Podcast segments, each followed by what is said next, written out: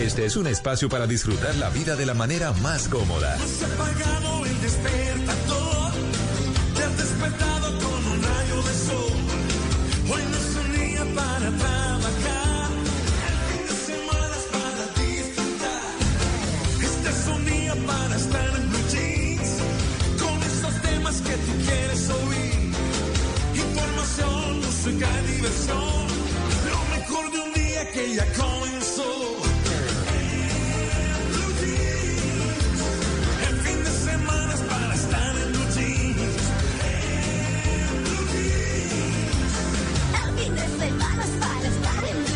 En Blue Jeans, con Malena Estupiñán, Luis Carlos Rueda, Mauricio Quintero, Juan Carlos Solarte, Juliana Cañaveral, el profesor Fernando Ávila y un grupo de expertos e invitados especiales para iniciar su fin de semana de una manera más agradable. Dirige María Clara Gracia. En Blue Jeans, todo lo que tiene un buen fin de semana por Blue Radio y bluradio.com, la nueva alternativa. Fin de semana para estar en blue jeans.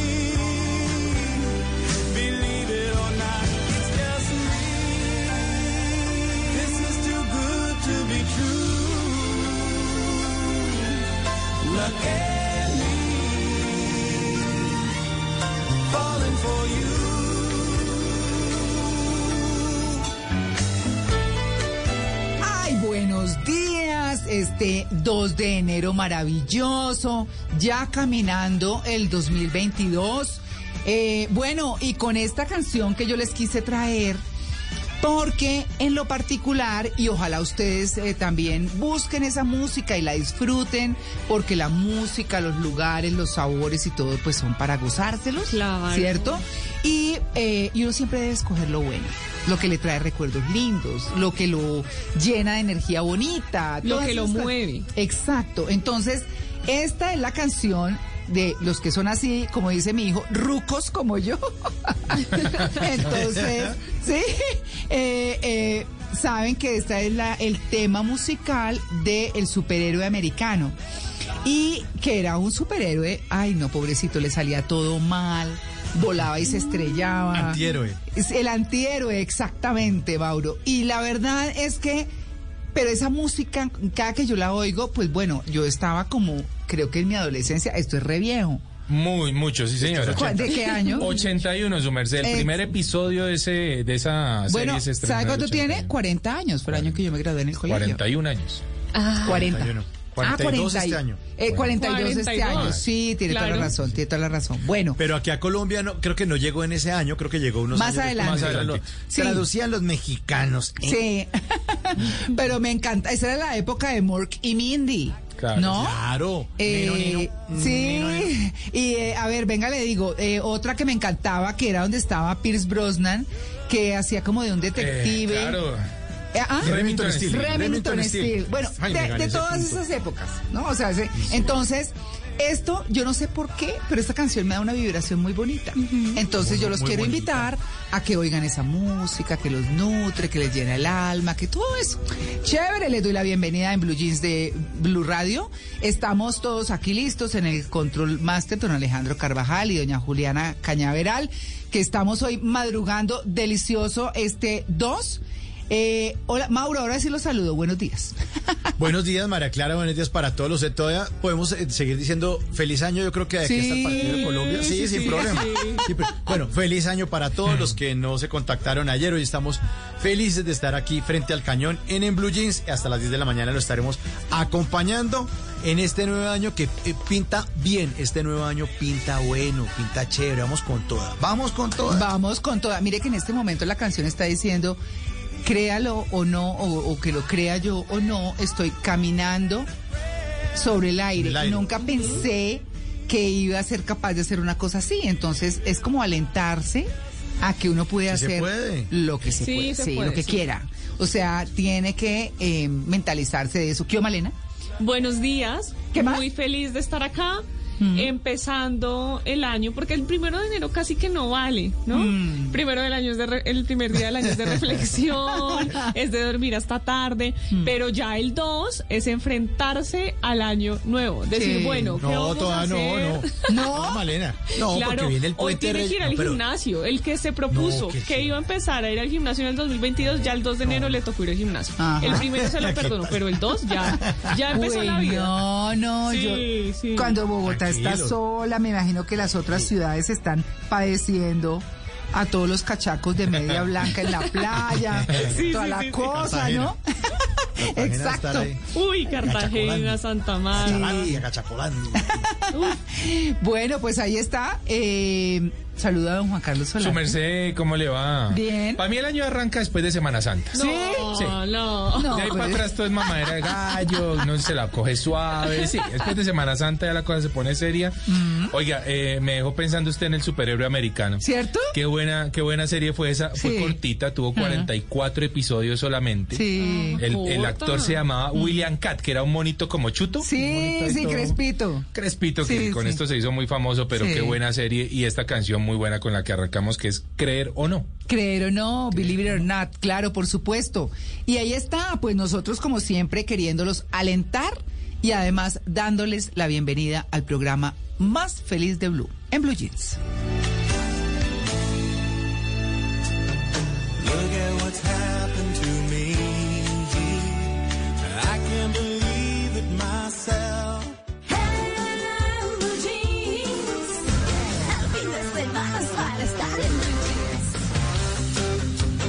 Oigan, miren lo que me encontré. A ver. Este dato, este, yo no tenía ni idea de esto. Dice que según el hermano mayor de Michael Jackson, Jermaine, en el cal- calendario del rey del pop estaba programado para que el 11 de septiembre del 2001 tenga una reunión por la mañana en el World Trade Center. Yo no sabía eso. Ay, Afortunadamente, no. el, eh, el músico se quedó dormido y se perdió de la reunión. Ay. Y se O sea, salvó. se salvó. O sea, estuvieras, yo, yo no tenía ni idea, yo porque, o sea, así como me acabo de enterar, como decía por Sí. el expresidente, Claro. me acabo de enterar, yo no sabía eso, Ay, no, no, tenía ni idea. Sí, entonces eh, eh, de- de- decía él que se- afortunadamente, decía el hermano, afortunadamente ninguno de nosotros tenía idea de que Michael debía asistir a una reunión esa mañana en la cima de una de las, de las Torres Gemelas. Solo descubrimos esto cuando la mamá llamó a su hotel para asegurarse de que estaba bien. Pues claro, porque ella sí sabía que tenía reunión. Cuando lo llama, esta vez, sí, aquí estoy, despierto. Usted tiene una reunión, no fue, no fue. Ah, No. Como dicen las abuelitas, nadie se muere en la víspera. Sí, Eso no. pero qué susto Pero- el de la mamá que pensó que sí estaba allá. Claro. Pero usted se imagina, en serio se hubieran tumbado las Torres Gemelas y además a Michael Jackson, que era el rey del pop, no se fue, hubiera sido. No, y esa bueno, tragedia tan dura. Finalmente, no. pues, murió años después, no en las Torres Gemelas, pero ¿saben otro que se salvó también ese día? ¿Quién? El actor Mark Wahlberg. ¿Se? Ay. Claro que sí. Sí. Famosísimo. ¿Tenía cita para- Sí, pero él, él tenía vuelo, el vuelo 11 de American Airlines, el primer avión que se estrelló.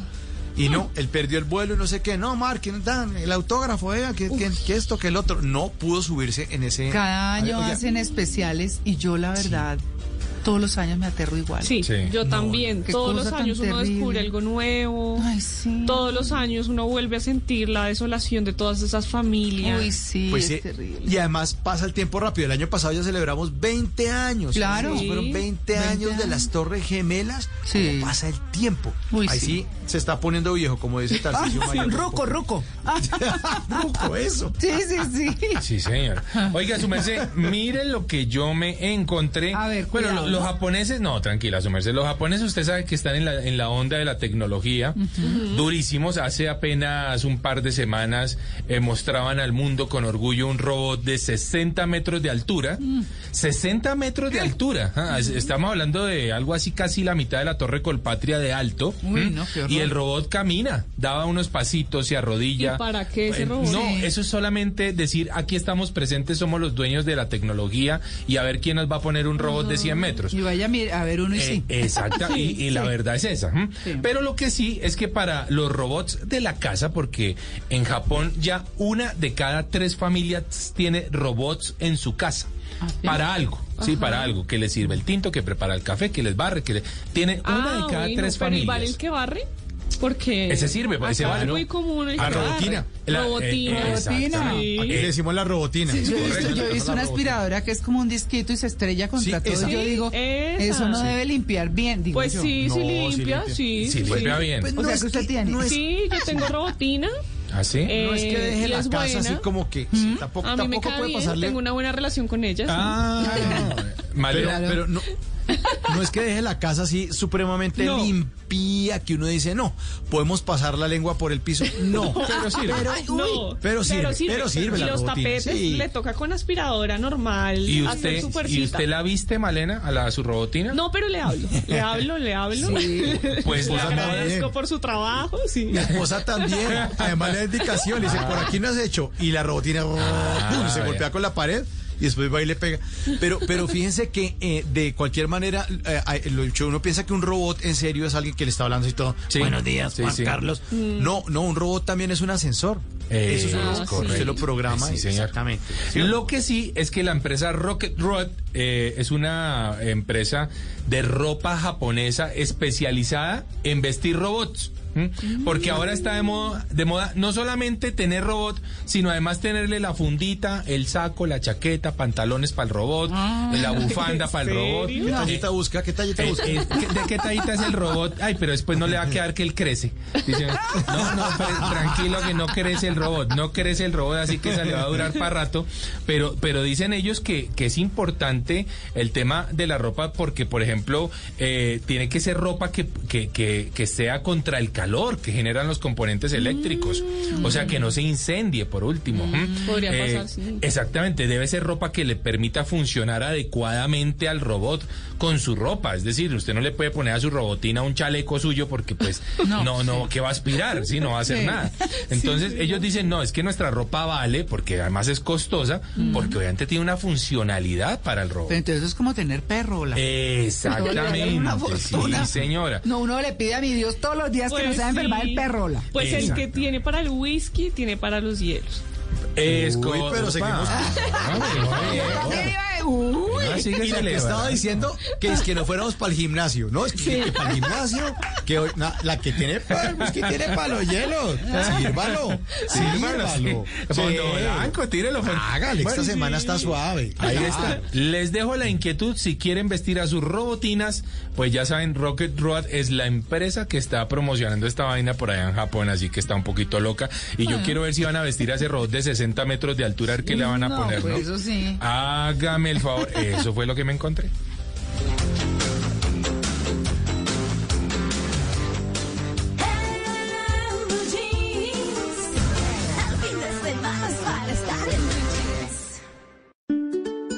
La vida es como comer galletas. Habrá momentos dulces y también salados. De todas las opciones hay que saber elegir lo que nos hace verdaderamente felices. Saborear y compartir cada bocado que la vida nos ofrece con optimismo y deleitándonos con el mejor de los ingredientes, la fuerza del cariño.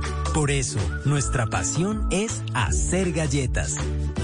Arthur's Cookies Factory. Esta historia está llegando a su fin. Tú vas a ser el cantante más grande de folclore vallenato. ¿Estás preparado para lo que viene? Yo solamente quiero que mates a Martín. El hijo del cacique. Gran final este viernes 9 y 30 de la noche después de Nuevo Rico, Nuevo Pobre. Tú nos ves. Caracol TV.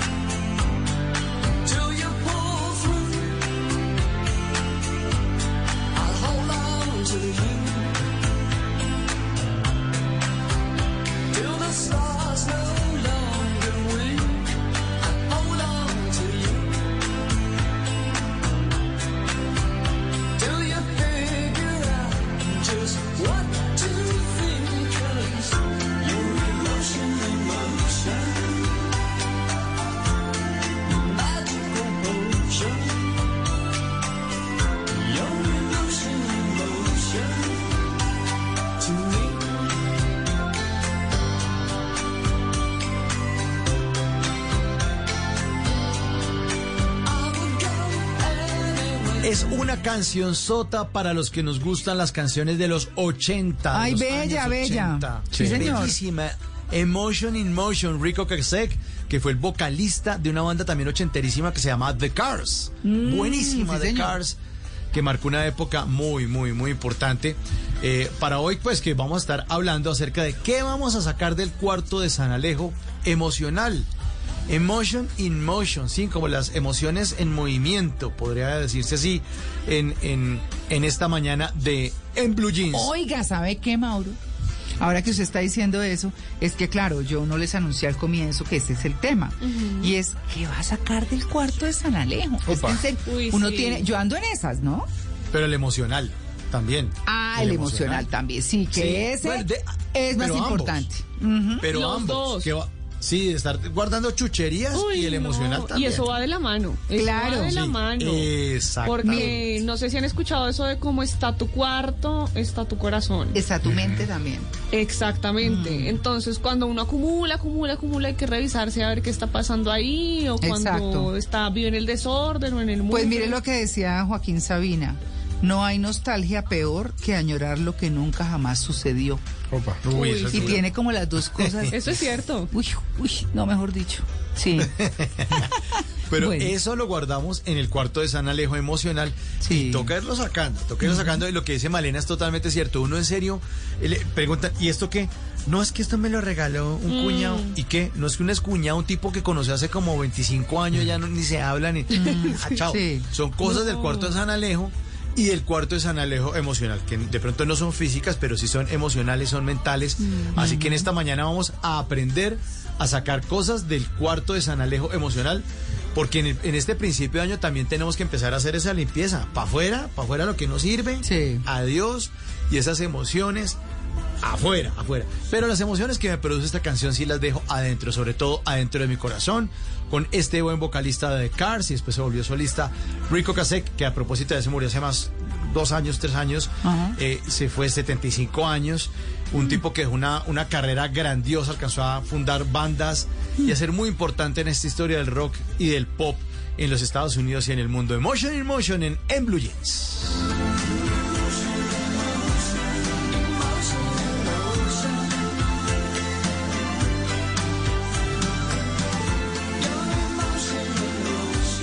Por conocimiento, por inventiva, por decisión, por oportunidad, por inteligencia. Por mil razones, los colombianos se destacan en el mundo aún en tiempos difíciles. Ahora, en Blue Jeans, Orgullo País. Hoy eh, vamos a hablar en Orgullo País de arte, pero de arte macramé, artesanías colombianas. Resulta que AMA es un emprendimiento de arte macramé que es una técnica de tejido basada en nudos que se hace directamente con las manos sin usar ningún tipo de aguja. Es que además, entre otras cosas, para quienes no han identificado, es eh, uno ve mucho en clima caliente, Mm. la donde cuelgan los helechos en esos tejidos de macramé. ya. Sí, Para que sí se exactamente, exactamente. Pero además no solo se puede hacer eso, sino que también se pueden hacer artículos para el hogar como tapices, atrapasueños, cojines, materas, que son las más comunes, las que más hemos visto, y pensamos en arte macramé y pensamos en materas. Y esta marca nació en pandemia y les preguntamos cómo les ha ido en la reactivación económica y esto nos respondieron.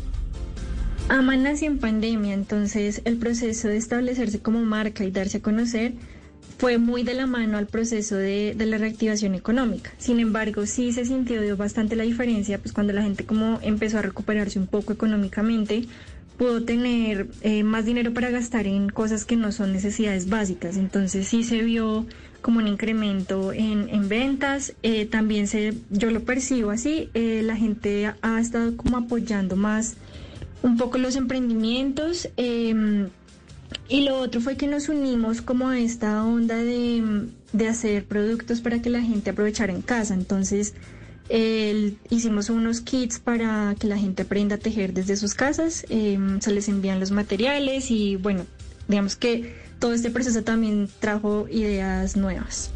El mundo digital ha sido un aliado de este emprendimiento, pero el contacto con el público también ha estado presente. Y esto nos cuenta Juanita Suárez Usma. AMA permite hacerlo de una manera digital, toda la atención al cliente, eh, acordar cómo va a ser el producto, las especificaciones, lo hacemos vía WhatsApp. Eh, entonces, pues nos facilita un poco más el poderlo hacer todo desde, desde casa como nos requirió hacerlo la pandemia. Sin embargo, ahorita eh, pudimos participar en, en la primera feria, entonces eh, digamos que esa fue como la primera actividad así de contacto a- al público y pues fue una, una experiencia muy enriquecedora eh, que esperamos seguir repitiendo para tener estos espacios pues de llegarle a nuevas personas y poder sacar lo mejor de, de las dos formas de, de comercio, que es la parte pues digamos más un poco más tradicional, física y lo digital que pues ya llegó para quedarse. Pues ya llegó para quedarse el mundo digital, pero estamos también en un proceso de reactivar la economía, de que la presencialidad esté más presente. Y si ustedes quieren conocer más sobre este emprendimiento, pueden ir a Instagram y están como ama.artemacramé. Así los encuentran. Y si usted es un pequeño, un medio empresario, si tiene un emprendimiento que nos quiera compartir, pues me puede escribir a mis redes sociales. Estoy como arroba male estupinana. Así puedo contar su historia y podemos tejer redes de apoyo. Y entre todos ayudamos a construir un mejor país.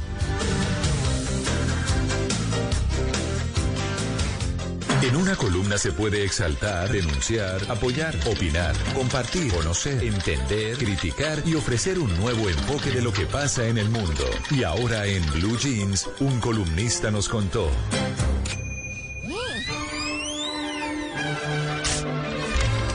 Y el columnista invitado esta mañana se llama Jesús Amaya, es profesor de la Universidad de Monterrey, tiene 40 años de experiencia como docente y publicó esta columna en un periódico que se llama El Norte, el 5 de noviembre de 2017, en, en Monterrey, en estado de Nuevo, Nuevo León, en México.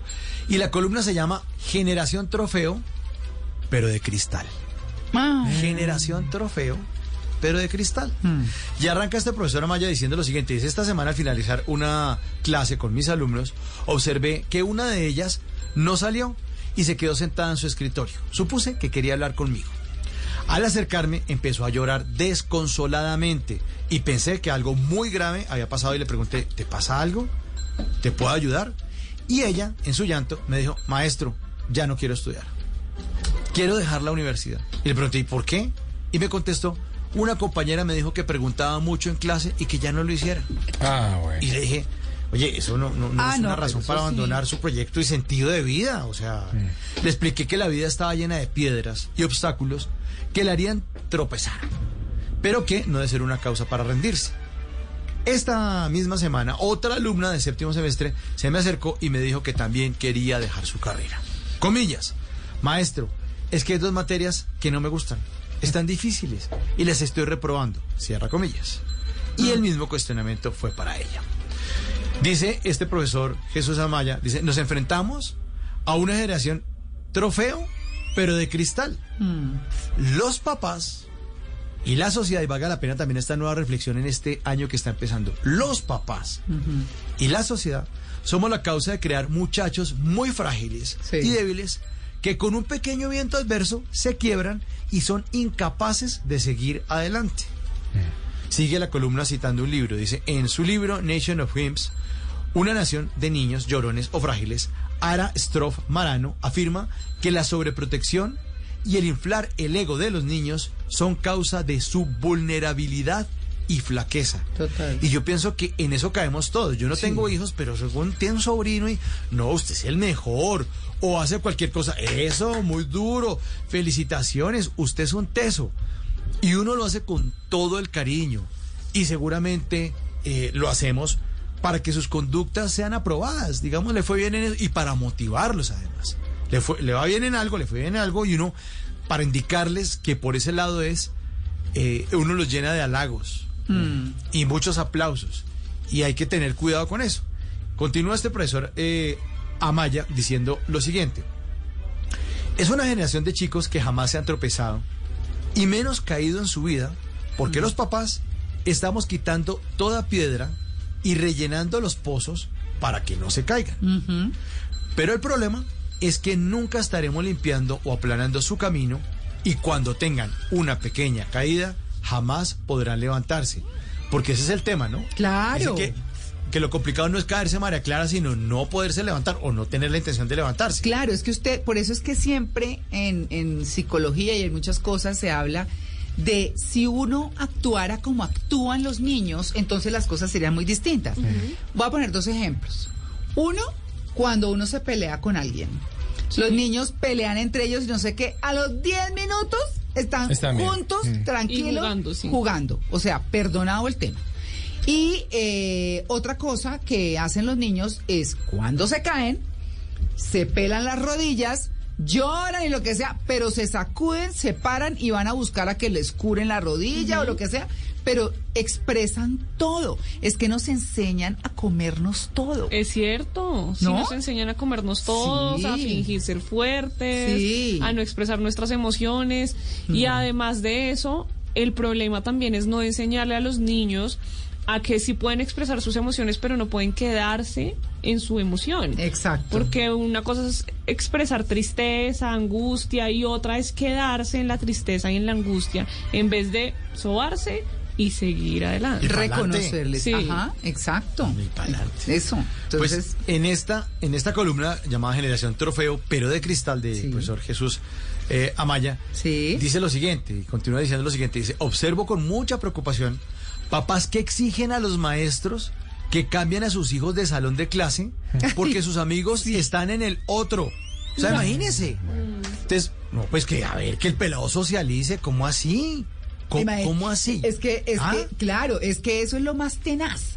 Los papás terminan enseñando, enseñándoles a los hijos sin querer que, que, que no se pueden defender por ellos mismos. Exacto. Entonces están esperando, siempre ellos voltean a ver cuándo es que mi papá o mi mamá me van a defender. No, no vamos a estar siempre, ¿no? Exacto, exacto. Sí. De acuerdo, de acuerdo. Ajá. Entonces dice, y, y eso, observo con mucha preocupación papás que exigen a los maestros que cambian, que cambien a sus hijos de salón de clase porque sus amigos están en el otro.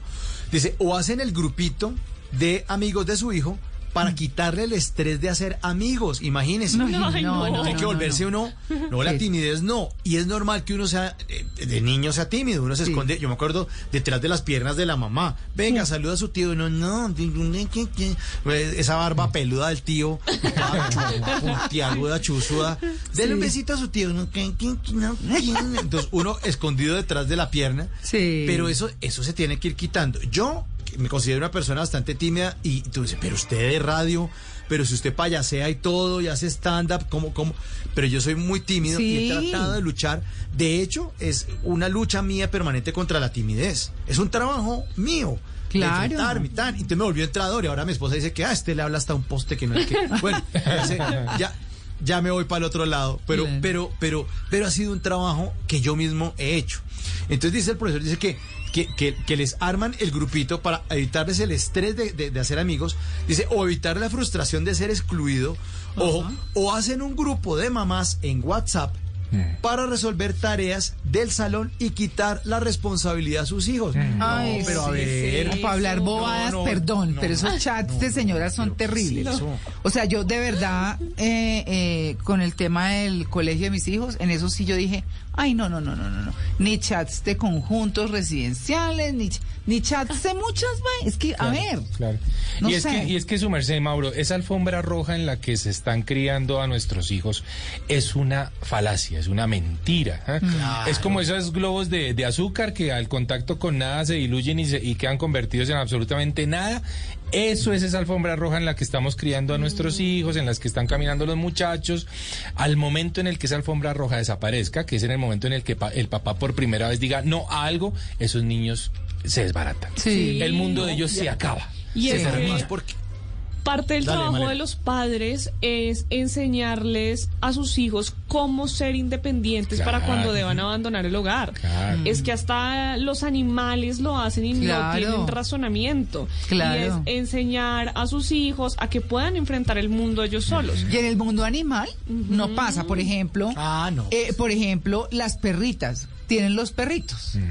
Y por eso es que los perritos hay que entregarlos a los tres meses. Y los perritos, cuando ya tienen esos dientes filudos y todo, la perra empieza chao y chao y mire a ver qué come Claro, claro. y no sé qué y chao. Claro. Sí. Eso no es tan bonito como, como le toca a uno, que pues obviamente los papás lo cuidan y le enseñan y todo eso.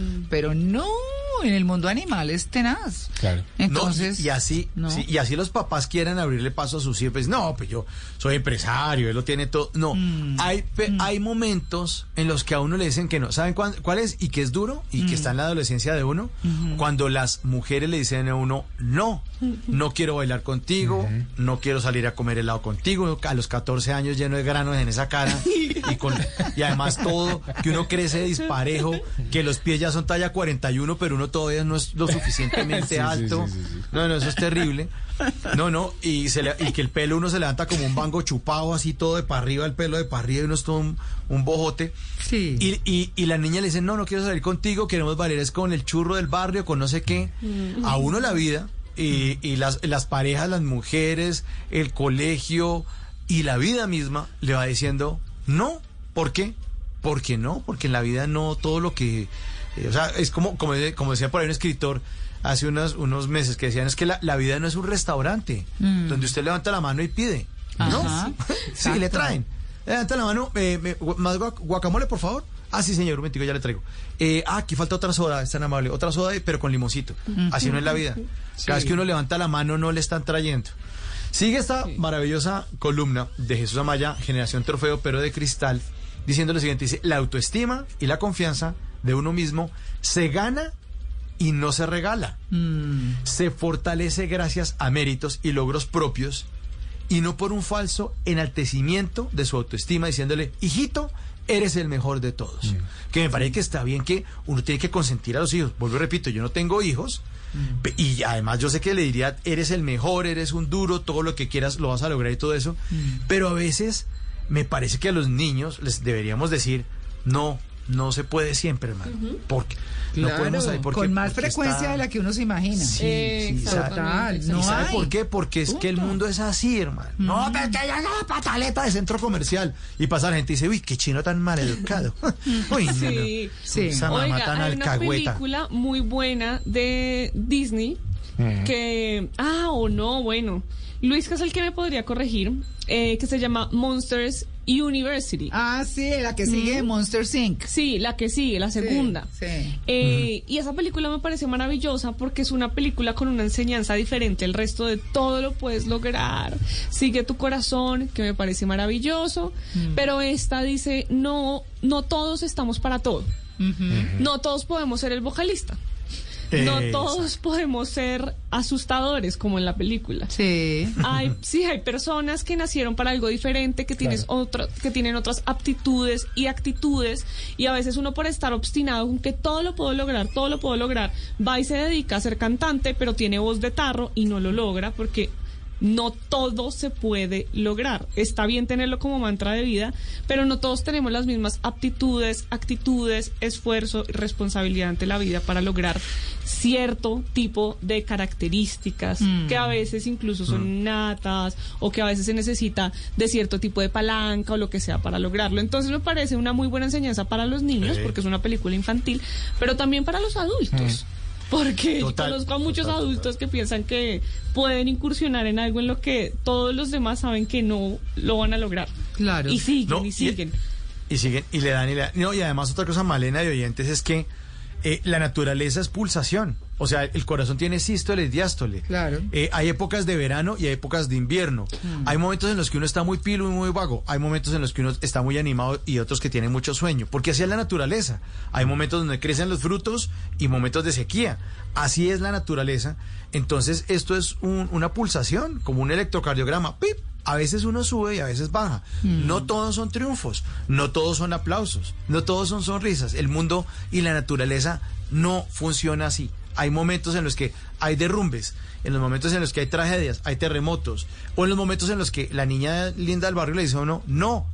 Sí. Y como el niño está frenan. acostumbrado a que le digan todo que sí, se destroza y ay, trauma total.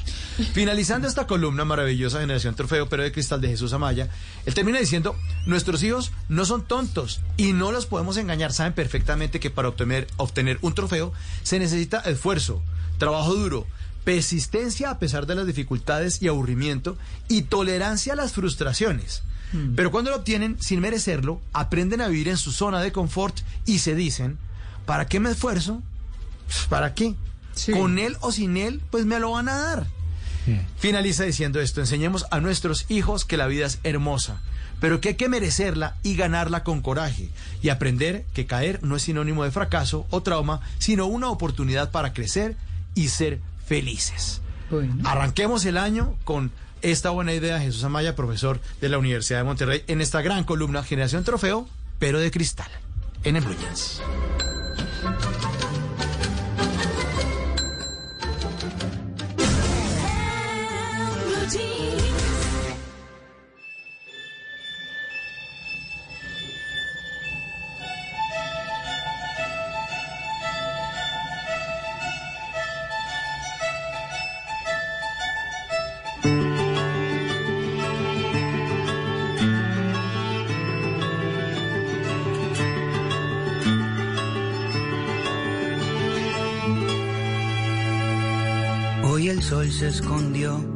Quiso salir, te vio despertar y le dio miedo de morir. Abriste los ojos y el sol guardó su pincel porque tú pintas el paisaje mejor que él. Cuando amanece, tu lindura, cualquier constelación se pone insegura. Tu belleza huele a mañana y me da de comer Una cita con Juanca Pero con ¿y esta esta canción. cita con quién o qué? Ojos color sol se llama esta canción. Ya. Bonita, ¿no? Sí, está bonita. Muy linda, es bonita. no las veo convencidas. No, pero- no, no, a mí me gusta mucho esta canción. sí. Sí, A mí ahí- me gusta, pero que me enloquezca. No, no me Ah, enloquece. bueno, muy bien. Sí, Muy bien, su merced, porque no era para enloquecerse justamente esta canción. Así que, eh, y, y este tema de los ojos me pareció interesante, porque en esta cita con Juanca me pregunté, uno, ¿por qué empieza a ver menos después de los 40 años? Así. Ah, pues porque sí, porque se está envejeciendo. Sí. Pero, pero eso tiene unos natural. procesos interesantes, ¿no? O sea, y hay un punto de inflexión como muy marcado después de cierta edad, en donde uno ya empieza a ver poquito de cerca, mucho de lejos. Me preocupé porque yo digo, Dios mío, yo no puedo dejar de ver a mi vecina. Oh, Dios mío, señor. Dios mío, señor, gravísimo. Así que bueno, me encontré con el doctor Edwin Garbrecht, él es cirujano oftalmólogo de la Universidad Javeriana y del Instituto Barraquer, y le pregunté justamente, oiga, doc, uno, ¿por qué empieza a ver menos después de los 40 años? Escuchemos. Hay una condición que es eh, innata del ser humano y es que con el transcurrir de los años, después de los 40, el enfoque natural que tiene el ojo para pasar en el supuesto caso de que viera o estuviese perfectamente enfocado de lejos, se va dificultando la visión de cerca. Entonces la gente tiene que compensarlo, ya sea o con distancia y con luz. ¿Y eh, cuáles serían las soluciones que uno puede buscar a ese problema? Eh, la solución, eh, digamos que hay diferentes grados de complejidad de solución y digamos que cada caso debe ser personalizado. Eh, digamos, nosotros comenzamos por un proceso digamos, de lo más simple que sería utilizar una ayuda visual que se llaman anteojos o gafas o como lo quieran llamar o lentes de contacto y ya dependiendo de otras condiciones de los pacientes pues en- ensayar temas quirúrgicos que le ayuden a las personas. ¿Cómo se ha portado la tecnología o cómo se porta la tecnología en temas oftalmológicos hoy por hoy? Evidentemente, digamos, la historia de la oftalmología nace eh, con un desarrollo que va íntimamente ligado a la tecnología. Claramente, la tecnología y la oftalmología van íntimamente cogidas de la mano y cada vez es mucho más, la filigrana es mayor, somos más finos, más microscopizados, por decirlo así. Hoy en día manejamos micras, en fin, ese es como el, el tema. Eso es interesante. Yo le preguntaba al doc si, si acaso alguna vez llegaremos a- al punto en donde podemos eh, mm, modificar nuestro nuestro gen, nuestros genes, nuestro. ADN para ver mejor o para nacer con una cura contra la mala visión, lo que sea. Me decía, no, eso es ciencia ficción, mijo. No sueñe. No sueñe que Sí. eso está lejos. Sí, ¿Mm? sí, sí. Ese tema de la visión es un tema complejo. Ustedes que usan gafas, señoritas, señoras, Ah, no, yo uso desde los 19. desde los 19. Uy, les gané. Sí, les gané. Ay, ¿cómo así? Mauro, Yo a ¿desde los qué siete edad? años, No. a los siete años me sentó Ay, el, Mauro, el ¿sí? oftalmólogo y le dice a mi mamá, eh, su hijo siempre va a usar gafas de por vida. Mi mamá acá se pone a llorar y yo todo feliz, "Eh, estrenando gafas, estrenando gafas. Ah, bueno. Sí, Sí. Pero ahí la pregunta es eh, si es progresivo, que uno ve menos con el paso de los años. Sí, es progresivo. Las personas que, que tuvieron como Mauro desde niños gafas, eso que es progresivo les va a aumentar entonces a un nivel más acelerado después de los 40 o, o no. Hay operaciones, ¿Cómo ¿no? funciona? Sí. Hay cirugías, hay cirugías, Mauro, pero no todas las personas son aptas, me lo contaba él. Decía, no todos, o sea, no porque usted tenga presbicia, una cosa o la otra, ya puede ser candidato. No, no necesariamente. Y fíjese que hay una tecnología nueva en donde solo ponen un lente de contacto, en uno, en, uno solo de los ojos. Ay, ¿cómo Ah, sí, así? pero No en el dominante. Internamente. Eh, eh, también hay lentes internos, Mm. sí señora. Pero digamos, si uno está viendo mal de cerca, le ponen solamente un lente de contacto que es permanente, no dentro del ojo, sino permanente, por fuera permanente. Mm. Y ese es el que le permite a uno ver de cerca, mientras que con el dominante uno puede ver de lejos sin problema. ya. Así que digamos que la tecnología viene evolucionando, Pero está interesante. Sí, Mauro. Pero hace falta gafas para cuando lo miran uno rayado. Eso sí es verdad. La tecnología todavía no se ha Eso inventado. Eso no se lo han inventado, pero bueno, si se han inventado cualquier cosa y me quieren contactar ahí a mi cuenta de Instagram, arroba de viaje con Juanca, pueden entrar y pedir una cita con Juanca. Comienza la vida. La luna sale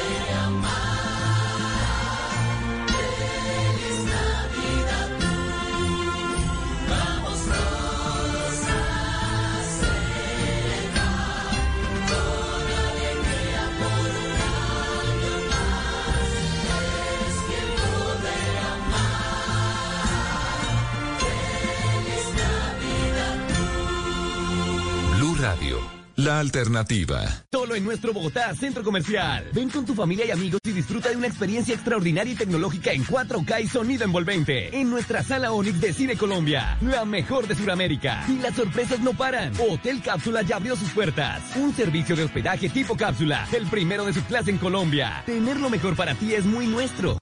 Estamos arrancando año, empezando este 2022 con muchos propósitos, con muchos objetivos, pero también con intenciones de concretarlos. Y esa es la razón por la cual vamos a estar con expertos conversando precisamente de eso, de cómo concretar esos objetivos para este año 2022. Los espero en Generaciones Blue. Generaciones Blue, este domingo a las 12 del día. Generaciones Blue por Blue Radio y bluradio.com. Blue Radio, la alternativa.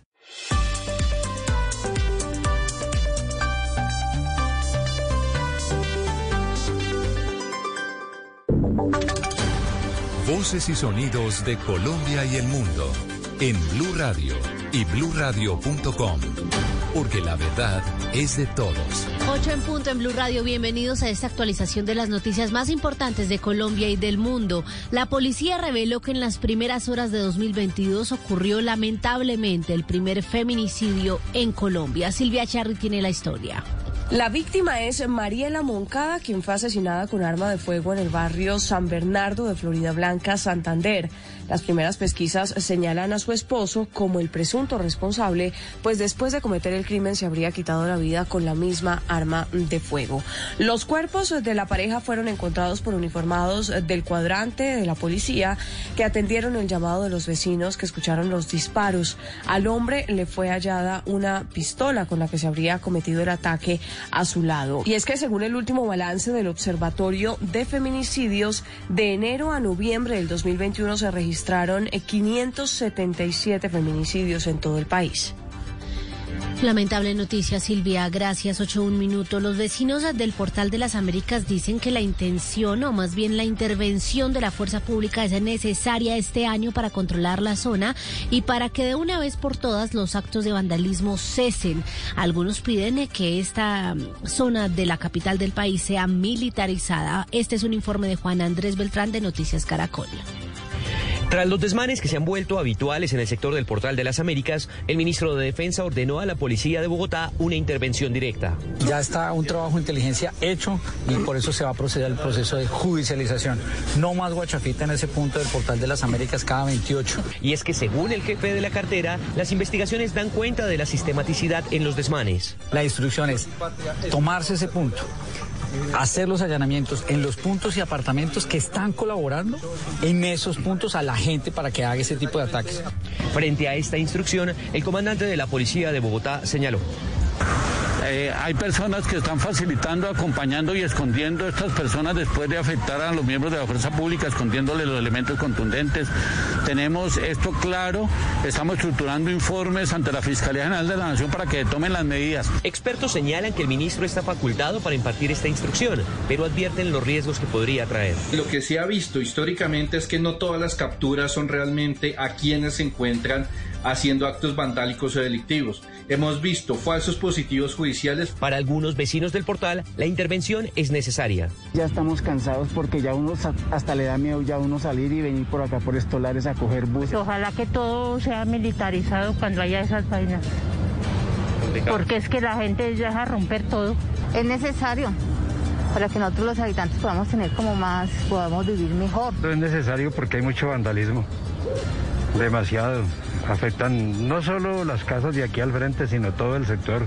Las autoridades ya tienen identificadas al menos ocho viviendas donde se acopiaría material usado por encapuchados durante los desmanes. Ojalá este vandalismo pare en este 2022. Juan Andrés, gracias. 8-4 minutos. Organismos de socorro y autoridades del Meta continúan buscando a un hombre de 31 años que ayer fue reportado como desaparecido mientras disfrutaba de un paseo de olla con su familia. Carlos Andrés Pérez. Hola, ¿qué tal? Muy buenos días. Desde muy temprano, organismos de socorro y autoridades del municipio de Puerto Lleras Meta reiniciaron las labores de búsqueda y rescate para hallar a Leonardo Sarmiento, el hombre que ayer, mientras disfrutaba de un rato en familia en el río Ariari, intentó rescatar a una persona que se estaba ahogando y terminó siendo arrasado por las corrientes del río. Más de 10 rescatistas con equipamiento especial realizan las labores de búsqueda, así lo confirmó Fernando Martínez, funcionario operativo de la Defensa Civil en el Meta. Se va a tratar de hallar eh, la persona que se encuentra aún desaparecida. En este momento se inicia un componente de búsqueda por más de 10 hombres de defensa civil y bomberos del municipio para poder hallar con el paradero esta persona. Con equipos y elementos de flotabilidad. Este hombre se convirtió en el primer desaparecido por inmersión en el departamento del Meta este año. El año pasado, 22 personas murieron de esta manera en ríos del departamento. Carlos, gracias. A las 8 de la mañana, 5 minutos, vamos con noticias internacionales. Continúa el caos en los aeropuertos de Estados Unidos. En las últimas horas fueron cancelados más de 2.500 vuelos debido al aumento de casos de COVID-19. La falta de personal en estos aeropuertos y las aerolíneas se sumó a las tormentas de nieve que asedian algunos estados. Silvia Contreras. Hasta las dos y media de la madrugada de este domingo habían sido cancelados 2.660 vuelos, más de la mitad de las cancelaciones a nivel mundial. La aerolínea más afectada en esta jornada fue SkyWest, que anuló un 23% de todos sus vuelos. El CEO de JetBlue, Robin Hayes, una de las aerolíneas más castigadas, habló de la crisis. Tendremos esta tendencia por dos o tres semanas más. Las cosas se pondrán peor para poder mejorar, pero con suerte los casos empezarán a bajar. Los aeropuertos de Chicago se vieron afectados ayer por una tormenta de nieve que se espera se repita esta semana. La mitad de vuelos en el aeropuerto de esta ciudad fueron cancelados. Y en el deportes, a propósito del COVID-19, estamos atentos a la salud del exjugador de fútbol de Brasil y hoy dueño del Cruzeiro, Ronaldo Nazario, quien dio hoy positivo para COVID-19 según reveló el equipo de la ciudad de Belo Horizonte. Y en más deportes, Daniel Galana, colombiano, logró el primer triunfo de tenis en el año 2022. Sebastián Vargas. María Camila Oyentes ya ha sido en el cuadro clasificatorio para el ATP 250 de Adelaida, esto en territorio australiano. El santanderiano Daniel Galán ha vencido al local Matthew Ebden con parciales de 5-7, 7-5 y 6-3 lo que representa la primera victoria para un tenista colombiano en el año 2022. El próximo rival será Francisco Cerundolo, argentino número 187 del mundo. Será esta noche, eh, hora colombiana, ya lunes en Australia y lo que es la final del cuadro clasificatorio para este torneo de importancia, la ATP 250 de Adelaida. Noticias contra reloj en Blue Radio. La noticia en desarrollo a las 8 de la mañana, 7 minutos. Parte del techo del Parlamento sudafricano se derrumbó en Ciudad del Cabo en un violento incendio declarado este domingo que sigue sin ser controlado por decenas de bomberos que desde hace varias horas intentan sofocar las llamas en un difícil combate. No se ha informado de ninguna víctima hasta el momento, pero ya está gravemente dañado el histórico edificio que alberga una valiosa colección de libros. La cifra, las personas vacunadas que contraigan el COVID-19 en Francia solo tendrán que aislarse durante siete días en lugar de diez, según anunció este domingo el ministro francés de Sanidad Oliver Veran, mientras que los contactos estrechos vacunados no tendrán que pasar por una cuarentena. Y quedamos atentos a las 8 de la mañana, 8 minutos, al ministro alemán de Sanidad, Karl Lauterbach, que espera aún en este mes una autorización de emergencia en Alemania de Paxlovid, la pastilla anti-COVID de Pfizer, para que el tratamiento de cuadros graves por COVID-19 sea tratada con ella y de la que el país ya se ha asegurado un millón de unidades, ya las compró Alemania para tener este medicamento de laboratorio Pfizer. Muy bien, hasta aquí las noticias, ampliación de estas y de otras informaciones en blurradio.com. Pueden seguirnos también en Twitter. Estamos como arroba Blue Radio Co. Sigan conectados con En Blue Jeans de Blue Radio. ¿Qué, qué alimenta mi mamá? Mi primera gran sonrisa, mis primeras palabritas, como crezco a toda prisa, solo quiero de lechitas. Son mis nuevas de lechitas, mis galletas las más ricas, con amor como ingrediente y con leche de lechitas. Las primeras galletas de tus hijos tienen que ser de lechitas, porque verlos felices te alimenta.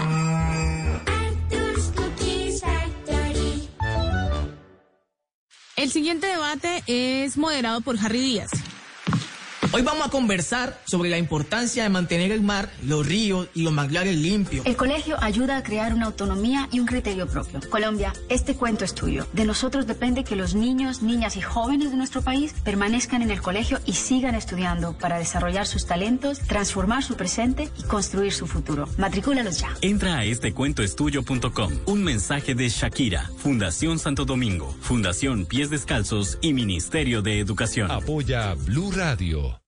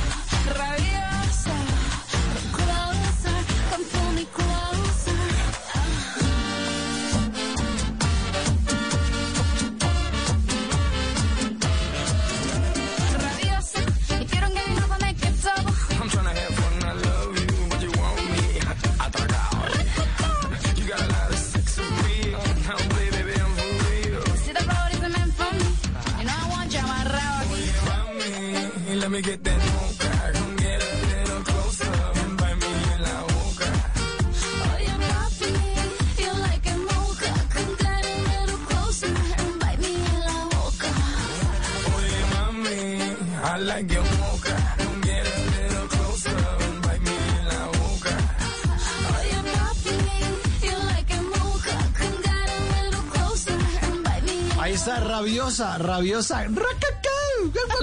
De Shakira está. Hoy vamos a estar hablando de qué vamos a sacar del cuarto de San Alejo. El, pero El es emocional. emocional, ¿no? sí. El emocional, cuarto de San, Le- San Alejo emocional. Sus guardados Sí, ahí, vos. Ay, no, toca Sí. sacar la radio. ¿Sabe además, María Clara y Mm. oyentes? Porque este año estamos de elecciones. Entonces, esta vaina se va a empezar. Que uno, en- la reunión en los domingos con la familia, eso va a ser un lío. Ay, sí. Y con el no sé qué, y, no, y a mi sobrino no le puedo ni hablar porque me vacea y no sé qué. Que yo, como soy de bruto. Bueno. A sacar la rabia, a sacar la rabia, a sacar la rabia. Un poco, vámonos a bailar al ritmo de Shakira. Rabiosa, buena canción, buena canción. Si quieren, racaca, guau, guau, guau. Vamos a sacar esos líos emocionales. Rabiosa de Shakira en En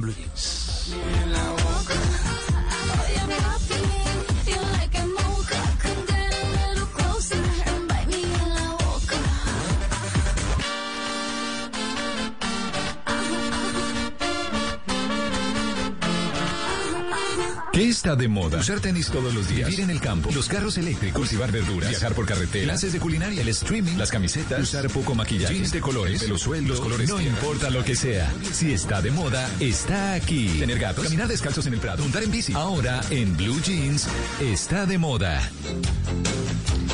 Vamos a hablar de qué está de moda. A ver. Y de moda supimos todos cuando fuimos a comprar eh, la muda del 31 Mm. o la del 24, ¿cierto? Sí. Sí, cada quien tomó su decisión de qué quería ponerse y bajo qué tendencia quería estar o más bien qué le gustaba de la tienda y ya, simplemente eso se llevó. Bueno, pues hay distintas tendencias que van a marcar el año 2022 y hay uno en particular que me llamó la atención y es el look LA o Los Ángeles. El look de invierno de Los Ángeles que usan las celebridades. Entonces vimos cómo en el 2021 se vio bastante este look LA de invierno, que básicamente es ponerse sudadera y encima abrigo. Es decir, Ah, combinar sí, lo informal con lo formal. Entonces es como si usted estuviera en su casa en una sudadera holgadita Sí. y tuvo que salir a la calle, está haciendo frío y se puso un abrigo de todos los millones de dólares del Yo, mundo por encima. ejemplo, estoy muy asombrada, pero obviamente, pues no es que diga, oh, no, no, no, no estoy juzgando. Lo que digo es que me asombra mucho ver, por ejemplo, niñas en un funeral, el de sus papás o lo que sea, con tenis. Van al grado con tenis. Sí, sí. Van a recibir un premio con tenis. Hay tenis divinos. Claro. Ah, no, eso sí. Pero claro, uno como está acostumbrado a lo formal y a la cosa, uno dice, bueno, miren otra opción y acuérdense que empezó con la falda plisada y los tenis. Sí. ¿No? Como Sí, que uno dice, señora. una falda plisada con tenis, pero ¿cuándo? No, y es que ahora los tenis se usan para, Para todo. todo. Y antes, no sé, pero cuando Perdón. yo era pequeña, me decían que no podía salir a la calle en sudadera a menos de que fuera a hacer ejercicio. que, que era eso de salir en sudadera, que los domingos, no, no, no, que puede ser muy domingo, pero hay que salir bien arregladito a la calle. No, pues es que ahora usted puede usar sudadera con abrigo, con tenis y queda perfecto. Usted puede usar Perdón. sudadera para ir al, sí, al trabajo. No, que estoy perdido. Es que, es que me quedé en falda plisada. ¿Cuál- esa- Ay, ¿cómo así? ¿Cómo es? Pero como es falda plisada, es que no la entendí. La ¿Cómo? falda plisada es la, es la falda que es como planchada como un acordeón. Exacto. Ah, y entonces vienen, la- vi- no son ondas, sino como picos, prenses, Ah, exacto, gracias Juliana. Los prenses, hay unos que son más anchos, otros que son más angostos, Pero eso pues estuvo en furor y yo me acordaba eso de mi mamá y dije, hey, vea lo que volvió. Sí, porque la moda es cíclica. Claro. Entonces se vuelven a repetir las tendencias, pero los tenis ahora se pueden usar para cualquier ocasión. No sé si ustedes se acordaban que antes en algunos lugares eh, para rumbear en Sí. la noche Prohibido. estaba prohibido llevar Sí, tenis. señora. Sí, cierto. Y si usted llevaba Sí, tenis, sí, sí. no lo dejaban No lo entrar, dejaban. porque No, se reservaban ¿cómo? el derecho de admisión. Claro. Sí, sí. Y ahora todo el mundo entra en tenis. Uno ve a todos en Ajá. tenis y uno es el único que está entaconado cuando todas están en tenis. Entonces, si usted se quiere poner sus tenis, póngaselos que además son muy, muy cómodos y además pues están en tendencia a combinarlos desde hace ya bastante tiempo con ropa mucho más formal, con un blazer y un jean se puede poner, una falda plisada y tenis funciona bastante bien.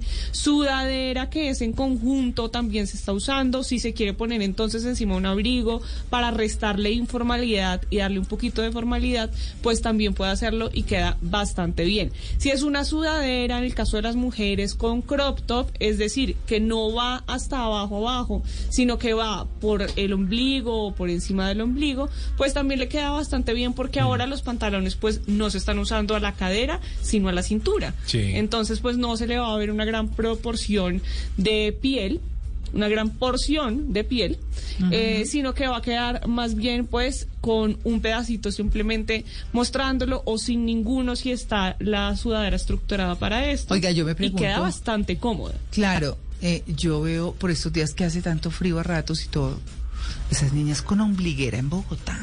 Qué linda. Uy, no. No, pues linda sí, No, pero no, qué frío. lindas, pero- No, pues usted puede, claro que divinas sí, pues, ah, bueno, unas no están tan delgaditas, pero no importa. Bueno, el tema es Qué frío, sí, señora. No. Eso sí es verdad. Mm, Ah, sí, sí, sí, sí, sí, sí hace frío, pero bueno, pues cada quien se lo aguanta para estar a la moda. Es como cuando usted tiene tiene un outfit, una pinta y entonces quiere mostrarlo y tiene la chaqueta pues no abotonada, si esté siendo frío pues no se la abotona porque eso hace parte de su look. La chaqueta abierta hace parte En de su todo look. caso, Pero la, ustedes- la moda es muy rara, su merced. Pues muy rara porque, por ejemplo, los, en los proms, en los proms, yo me acuerdo cuando mi hijo eh, mayor empezó a ir a fiestas y cosas, esas niñas en Bogotá, 11, Uy, no. 12 de la noche, en No. tiritas. No, no, no. Y salían como si era, Claro. hola, ¿cómo estás? Y hola, ¿qué? me, súper- me, me llamas, me llamas a Juan. Ah, sí voy. Y yo las miraba y me daba frío de solo verlas. Sí, sí, sí, sí, sí. Uy, Claro. Pero para eso estaba Juan, para eso estaba Juan, el calor humano. exacto, claro, el él se encargaba de eso. Exacto. Venga, bailamos, bailemos. Y se le quita ahí con el ejercicio. Bueno, pues ahí está. Pues la moda no incomoda y, y la verdad es que por encima de las tendencias o de las reglas que ya están un poco más mandadas a recoger de la moda, Hmm. lo importante es que usted se sienta cómodo y que proyecte lo que quiere a través de lo que tiene puesto. Entonces, bueno, ahí está el look LA, por si lo quiere probar, sudadera y encima abrigo.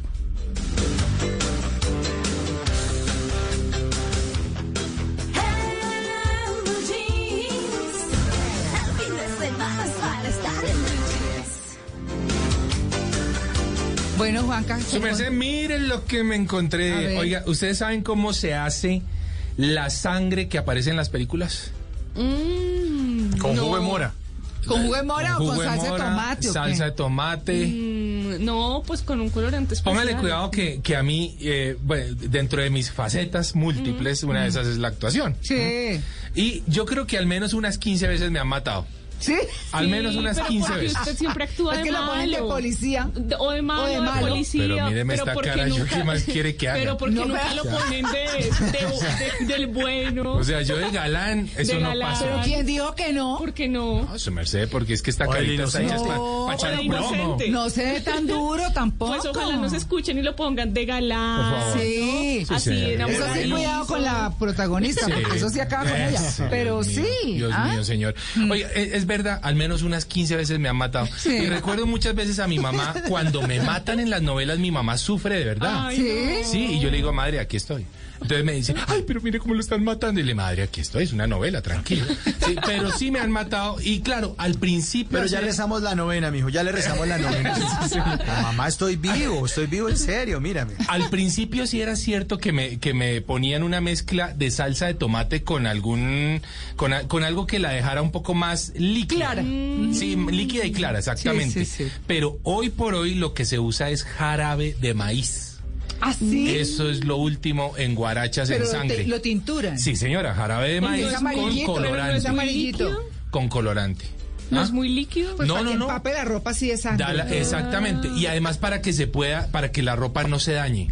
Así. Que eso era, Importante, exactamente. importante. Eso era lo otro que ocurría, porque manchaba y ahí se acaba la prenda. Mientras que este jarabe de maíz se puede lavar y no Mm. pasa nada.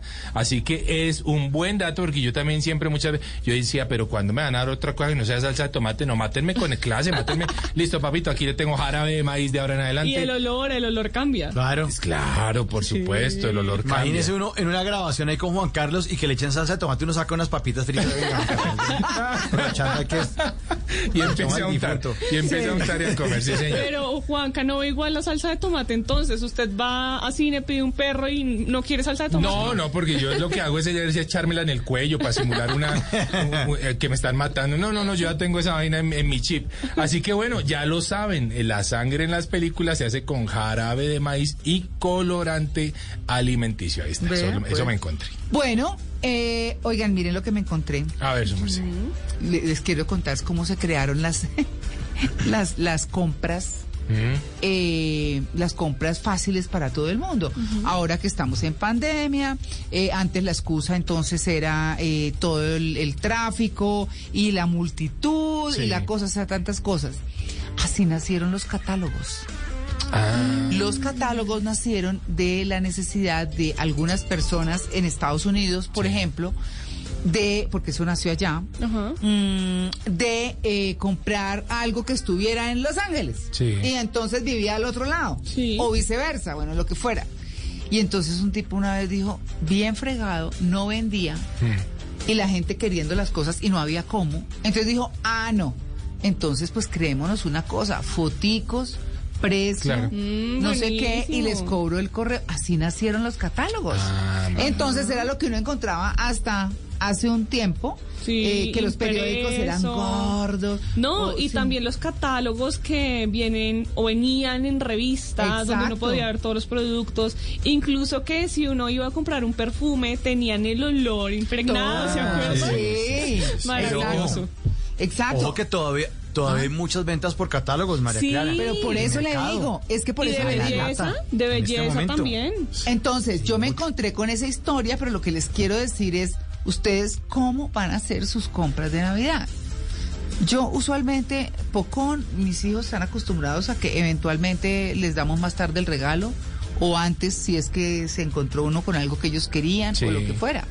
¿Cierto? Pues en, en la Navidad pasada, obviamente, mucha gente utilizó eh, Sí. seguramente ayudas digitales. Totalmente. ¿Mm? Obviamente, digamos que estos, Uh, y en estos- los días sin IVA. Exactamente, sí. Y digamos ahorita en enero, eh, lo que la gente hace es aprovechar justamente eh, este mes para comprar. De hecho, hay muchas familias. Es mejor. Exactamente, hay muchas familias, su merced, que, que prefieren entregar regalos el 6 de enero. ah, sí, Porque todo es como más los barato. españoles. como Porque todo es más Inteligente. barato. Eso Claro. es muy inteligente y creo que lo- voy a llevar a mi familia a ver si en el 2022 Exacto. no gastamos Sí. tanto dinero en diciembre. Uy, claro. Porque Por eso además. que yo no les di regalo en diciembre. Ah, Ustedes están de ay, sí. Que el Bueno. regalo, que, que, que el aguinaldo. Ah, bueno. ya, Claro. Usted catálogo, se catálogo ahorra para este mucha plata si compra todo en enero. Exacto. En este mes es más barato, salen los descuentos, pero no, definitivamente uno siempre espera al final del año, hace todas las compras en diciembre, le salen tres veces más cara, pero más caras, pero aún así lo hace. Entonces yo creo que esta Navidad vamos a poder comprar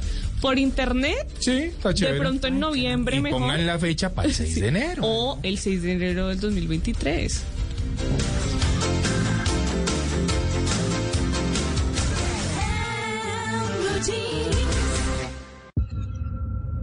Thomas Ernest Malone, ex-cop, convicted of murder in a burglary gone wrong. Y en este segundo programa del año aquí en Blue Jeans vamos a hablar de lo que nos están ofreciendo las plataformas, el entretenimiento casero. Y vamos a arrancar hablando de una película que llega a Paramount Plus, se llama Apex y está protagonizada por un hombre destinado a las películas de acción y que le va muy bien, el señor Bruce Willis. Y en esta ocasión es una película de ciencia ficción que tiene que ver con cinco cazadores de élite que pagan para cazar a un hombre en una isla desierta. Pero cuando su presa comienza a defenderse, los roles de cazadores y de presa cambian de lado. Además de Bruce Willis aparece Neil McDonough, Lochie Munro en una película dirigida por Edward Drake. Apex la encuentran a partir de esta semana en la plataforma de Paramount Plus. Y ahora nos vamos para HBO Max porque tiene un gran recomendado esta semana. This is Jack. Let me speak to the chief of police. Hace un tiempo les había hablado yo de una serie noruega que había llegado a la plataforma de HBO Max, Beforeigners, Los Visitantes, y se trataba de una llegada de unos inmigrantes, pero estos inmigrantes venían del pasado. Una serie novedosa, bastante creativa, noruega, muy interesante. Su primera temporada tuvo gran éxito y ya llegó la segunda temporada. Y además porque esos inmigrantes tienen que acoplarse a la nueva vida en Noruega, en Oslo y en varias eh, ciudades importantes eh, del viejo continente. Una película que contrasta mucho las costumbres, las sociedades, los ritos, la política, las relaciones sentimentales. Y en esta ocasión todo gira por la llegada de un visitante que va a poner a la policía en jaque. Y se trata de Jack, el destripador. Muy interesante. Beforeigners, los visitantes en HBO Max. Y por último, vamos a hablar de un contenido que llega a Prime Video. This is the story of the Hayworth family. Three siblings who loved each other, Se trata de Home Economics y es una comedia que está inspirada en la vida del creador y tiene que ver con tres hermanos. Uno que es rico, no tiene problemas de plata, otra que tiene una vida cómoda, sin lujos, pero con lo suficiente para vivir, y otro que sí, la verdad, no tiene nada, anda arrancado todo el tiempo. Y estos tres hermanos, pues tienen que llevar la historia de esta tragicomedia que se llama Home Economics y la encuentran en Prime Video. Recomendados de series, plataformas y lo que encuentran en el contenido para disfrutar en la comodidad del hogar o en la movilidad de sus dispositivos. Más adelante, 35 milímetros y por supuesto los estrenos cinematográficos que están en cartelera y que van a llegar por estos días a los teatros. Aquí en Blue Jeans, el programa más feliz de Blue. Qué gallina es tu papá, ¿verdad? Mom said that you're a chick.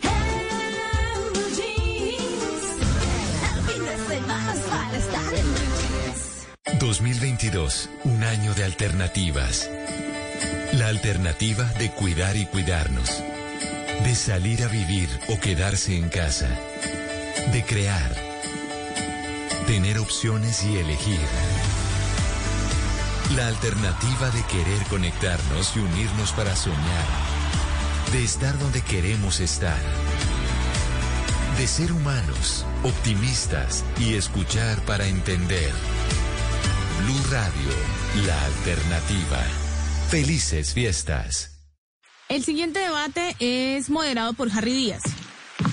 Hoy vamos a conversar sobre la importancia de mantener el mar, los ríos y los manglares limpios. El colegio ayuda a crear una autonomía y un criterio propio. Colombia, este cuento es tuyo. De nosotros depende que los niños, niñas y jóvenes de nuestro país permanezcan en el colegio y sigan estudiando para desarrollar sus talentos, transformar su presente y construir su futuro. Matricúlalos ya. Entra a estecuentoestudio.com. Un mensaje de Shakira, Fundación Santo Domingo, Fundación Pies Descalzos y Ministerio de Educación. Apoya Blue Radio.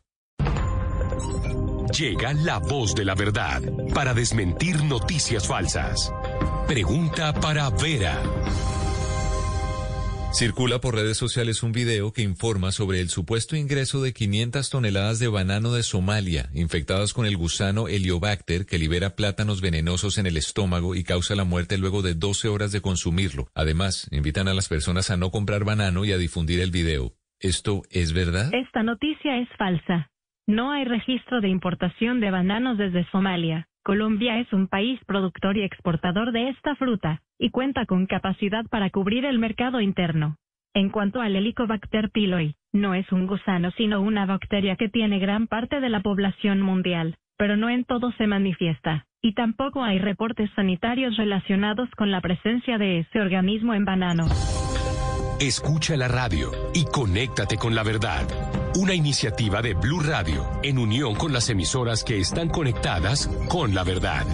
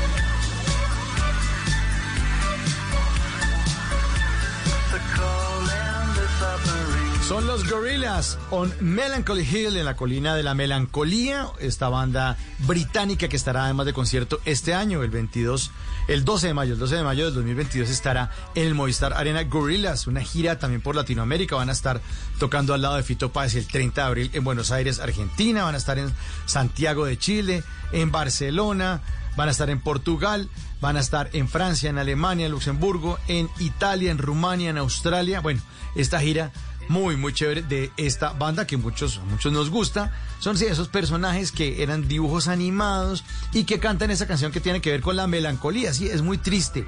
Hoy vamos a estar hablando, sí, de, de- de eso transmite además la música. Mm. Vamos a abandonar la melancolía porque vamos a ver qué vamos a sacar de ese cuarto de San Alejo emocional.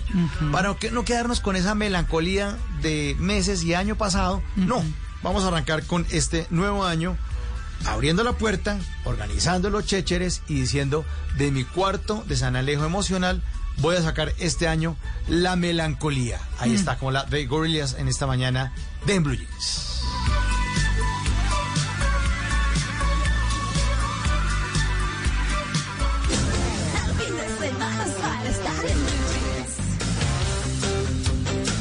Bueno, antes de comenzar esta entrevista estábamos diciendo acá que todas las cucarachas que uno tiene en la cabeza. ¿Cierto? Eh, y, y digamos que a propósito de nuestro tema de hoy, porque vamos a hablar ya del tema central, eh, ¿qué va a sacar del cuarto de San Alejo? Pero el emocional, porque uno siempre se preocupa de estar limpiando estos zapatos que ya no uso. Esta cobijita de mis hijos cuando estaban chiquitos, no sé qué, no, regálesela a alguien que, que la necesita. Eh, y cosas así por el estilo. Pero esas cosas que están adentro nuestro, por allá en el inconsciente o en el consciente, porque a veces eso llega a ser así, eh, y que como que no nos desprendemos, y que como que no nos ayudan a seguir el camino, y como que muchas cosas, pues entonces dice uno, bueno, ¿y cómo hago para hacer eso?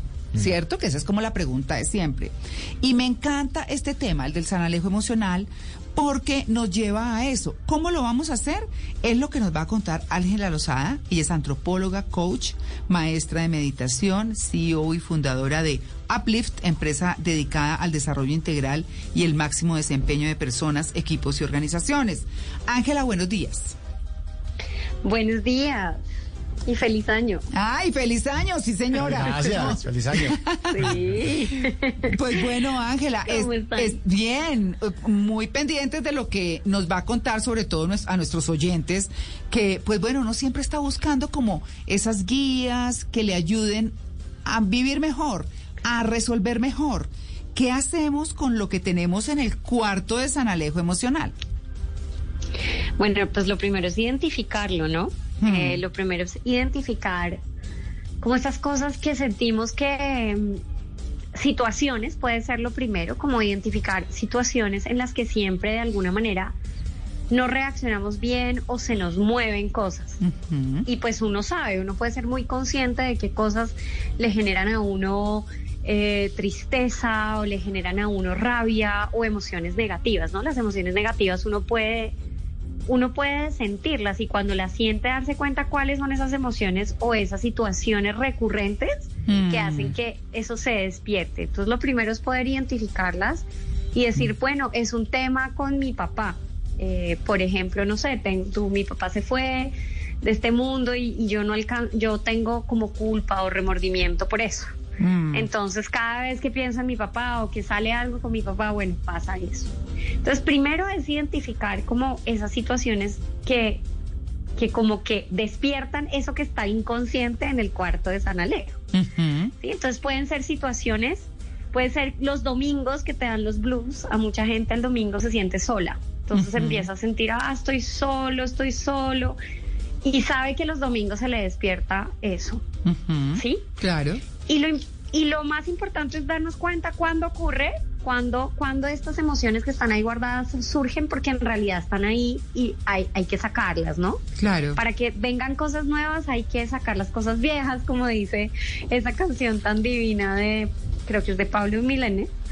Eh, entonces, lo primero es identificarlas, identificar esos patrones o esas cosas. Y segundo, hay muchas maneras de sacarlas.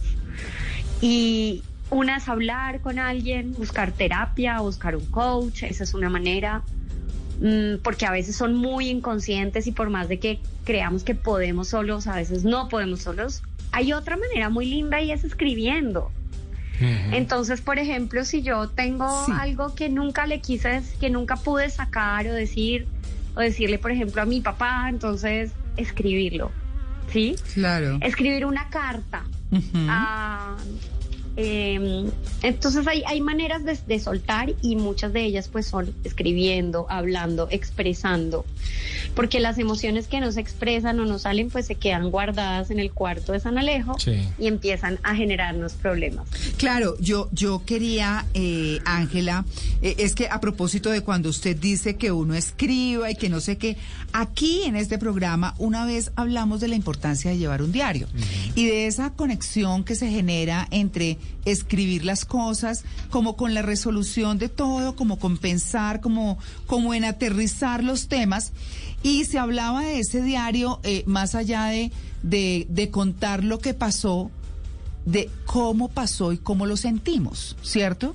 Y eh, digamos que cuando uno eh, lleva un diario, que es algo a, a lo que yo invito, es que es muy chévere, y hace uno como el repaso por allá cada fin de semana o establece un tiempo, o cada mes o lo que sea, y empieza a leer, se da cuenta que sigue siendo recurrente, eh, eh, ayuda a identificar eso que usted está diciendo, pero además de pronto también le llega un poco la claridad de qué es lo que debe hacer, o por lo menos de identificar qué es lo que está pasando. Eh, no sé si usted, dentro de lo que maneja, eh, mm, digamos, puede referirse a esto del diario. Definitivamente, mira, el diario es un, es un proceso reflexivo absolutamente poderoso que ayuda muchísimo a, a poder desligar las situaciones de cómo uno las siente, ¿sí? Entonces, por ejemplo, eso que tú dijiste me pareció, pues, e- es, algo muy poderoso, es qué pasó y cómo me sentí yo. Por ejemplo, si tienes un diario en el que puedes escribir lo que pasó por un lado y cómo te sentiste por el otro, eso ya es como un avance gigante porque uno cree que como uno percibe las cosas es como son y no. Entonces el hecho ya de identificar yo me siento así frente a estas situaciones y de poder escribir y ver, va a traer mucha claridad y muchas respuestas van a llegar solitas. ¿Sí? Lo otro con, la, con el cuarto de San Alejo emocional es no resistir las emociones. Nosotros tendemos justamente a ponerlas en el cuarto de San Alejo. Entonces, como no me gusta sentirme triste, no me permito estar triste. Como no me gusta sentir rabia, entonces todo lo pongo debajo del tapete o en el cuarto de San Alejo. Y obviamente las emociones estancadas generan, ustedes saben, cáncer, o sea, Sí, muchas total. enfermedades vienen porque nosotros no procesamos emociones. Entonces, Mm. las emociones son muy bonitas porque vienen a comunicar y a mostrarnos que hay cosas que tenemos que permitirnos sentir y permitir percibir Sí. y, y- y ver. Las emociones son maestras, entonces algo que es muy importante es dejárselas sentir, observarlas y al dejarse sentir y observar lo que nos está pasando sin resistirlo, pues no van a persistir. Lo que, lo que resiste en la mente persiste. Entonces las emociones hay que abrazarlas. Eh, cuando ya son demasiado fuertes y no tienes cómo manejarlas, pues siempre hay profesionales que te pueden ayudar. Pero en términos generales todos nos podemos decir, ok, me voy a permitir sentir un día que estoy sintiendo blues o triste, me voy a permitir sentir, voy a escribir, voy a dejarme que estas emociones me enseñen y me digan qué, me, qué, qué- qué quiero, qué debo aprender de esta situación. Claro. Y en realidad las emociones no son malas, sino son una señal. Y si uno las puede abrazar y no las resiste, entonces naturalmente se transforman en emociones positivas. Entonces el diario es una manera, para otros va a ser más dibujar, para otros va a ser estar solo y escuchar música, pero lo importante es no resistirlas. Claro. Y esa es la manera en que ellas mismas se transforman y dejan de ser algo que está ahí guardado y empiezan a generar cosas buenas en nuestra vida. Claro, cuando uno las reconoce y las siente, eh, de pronto es mucho más fácil superar las cosas. Aquí hemos dicho, y de hecho fue tema central en este programa, el cuerpo eh, muestra lo que la mente calla. Entonces, y esa es una cosa súper importante, pero Juanca tiene una pregunta. Eh, sí, señora. Eh, Ángela, ¿qué ocurre cuando esas emociones están ligadas de alguna forma a algo material? Es decir, ay, no es que este osito de peluche me recuerda, ra, ra, ra", y entonces uno se, se anquilosa con el osito de peluche. O sea, ¿qué debe hacer uno? ¿Bota el osito de peluche o no tiene la culpa del osito de peluche? Mira. Es el ancla. Mira, es un ancla, exacto. Entonces, hay que sentir la emoción independientemente de las anclas, ¿sabes? Tú puedes ver el osito de peluche y te recuerda, no sé, a alguien que se fue o algo que pasó. Y lo que hay que hacer es sencillamente dejarse sentir eso. Y no como decir, ah, es la culpa del oso, botas el oso y luego vas a tener otra ancla. Entonces, más allá de las situaciones, es lograr gestionar las emociones. ¿Sí? Y saber que las emociones no son la situación, las, las emociones son una respuesta casi que ya automática a las situaciones. Entonces por eso es tan importante como dejarse sentir esas emociones. Y, y bueno, sí, obviamente, obviamente, si tú estuviste, si por ejemplo te separaste y viviste 10 años en la casa con la persona que te separaste y tú sabes que efectivamente no te hace bien seguir en ese espacio, pues obvio que tomas la decisión de irte de ese lugar y empezar en una casa nueva y probablemente te va a hacer mucho bien, Claro. ¿sí? Entonces uno tiene que escuchar eso. Ujú. Para hablar del cuarto de San Alejo mental, emocional, es importante reconocer primero qué está en el cuarto para sacarlo, porque cuando uno ve un cuarto de San Alejo real o una casa desor- desordenada, uno se da cuenta de que está desordenado, uno ve qué es lo que tiene que sacar, qué es lo que está haciendo estorbo, pero y las personas que no logran ver sus emociones, que no las conocen, que no las reconocen, que no saben que está en su cuarto de San Alejo eso del pasado, sino que simplemente reaccionan de ciertas maneras por eso que vivieron y no saben que es por eso. ¿Cómo hacen esas personas para ver eso que está en ese cuarto de San Alejo, pues antes de sacarlo? Bueno, lo primero es tener la voluntad, ¿sí? Porque hay gente que no, pues que, que dice no quiero, ¿sí? Entonces, pues ese es un paso. El primer paso es, pues hay ciertas emociones que a mí me están incomodando. Si las emociones no son incómodas es porque no, pues no te sientes esa necesidad. Pero si tú ya estás sintiendo la necesidad de, por ejemplo, no sé, hay algo en mi vida que se repite y no me funciona, pues es lo primero es querer. Lo segundo es, pues lo, una vez más, es dejarse Sí. sentir, es, es, es entender, preguntarse uno mismo qué me pasa, y hablarse a uno mismo, por eso es tan importante el diario. Claro. Eh, Claro, es de pronto, es de que- pronto, sí. eh, discúlpeme, discúlpeme, le, le, le pregunto, Ángela, porque es de pronto como cuando uno eh, se hace preguntas como, por ejemplo, ¿en qué no me ha ido bien? Eh, ¿Qué es lo que más me ha fallado en la vida? Como patrones. Como cosas que uno, que uno diga, ¿por qué no me va bien en el amor? ¿O por qué no me va bien en, mis relaciones interpersonales? ¿O por qué no me va bien en esto? Y entonces uno, ¿en qué me ha ido bien y en qué no? Puede ser una buena ayuda para identificar las cosas que funcionan o no.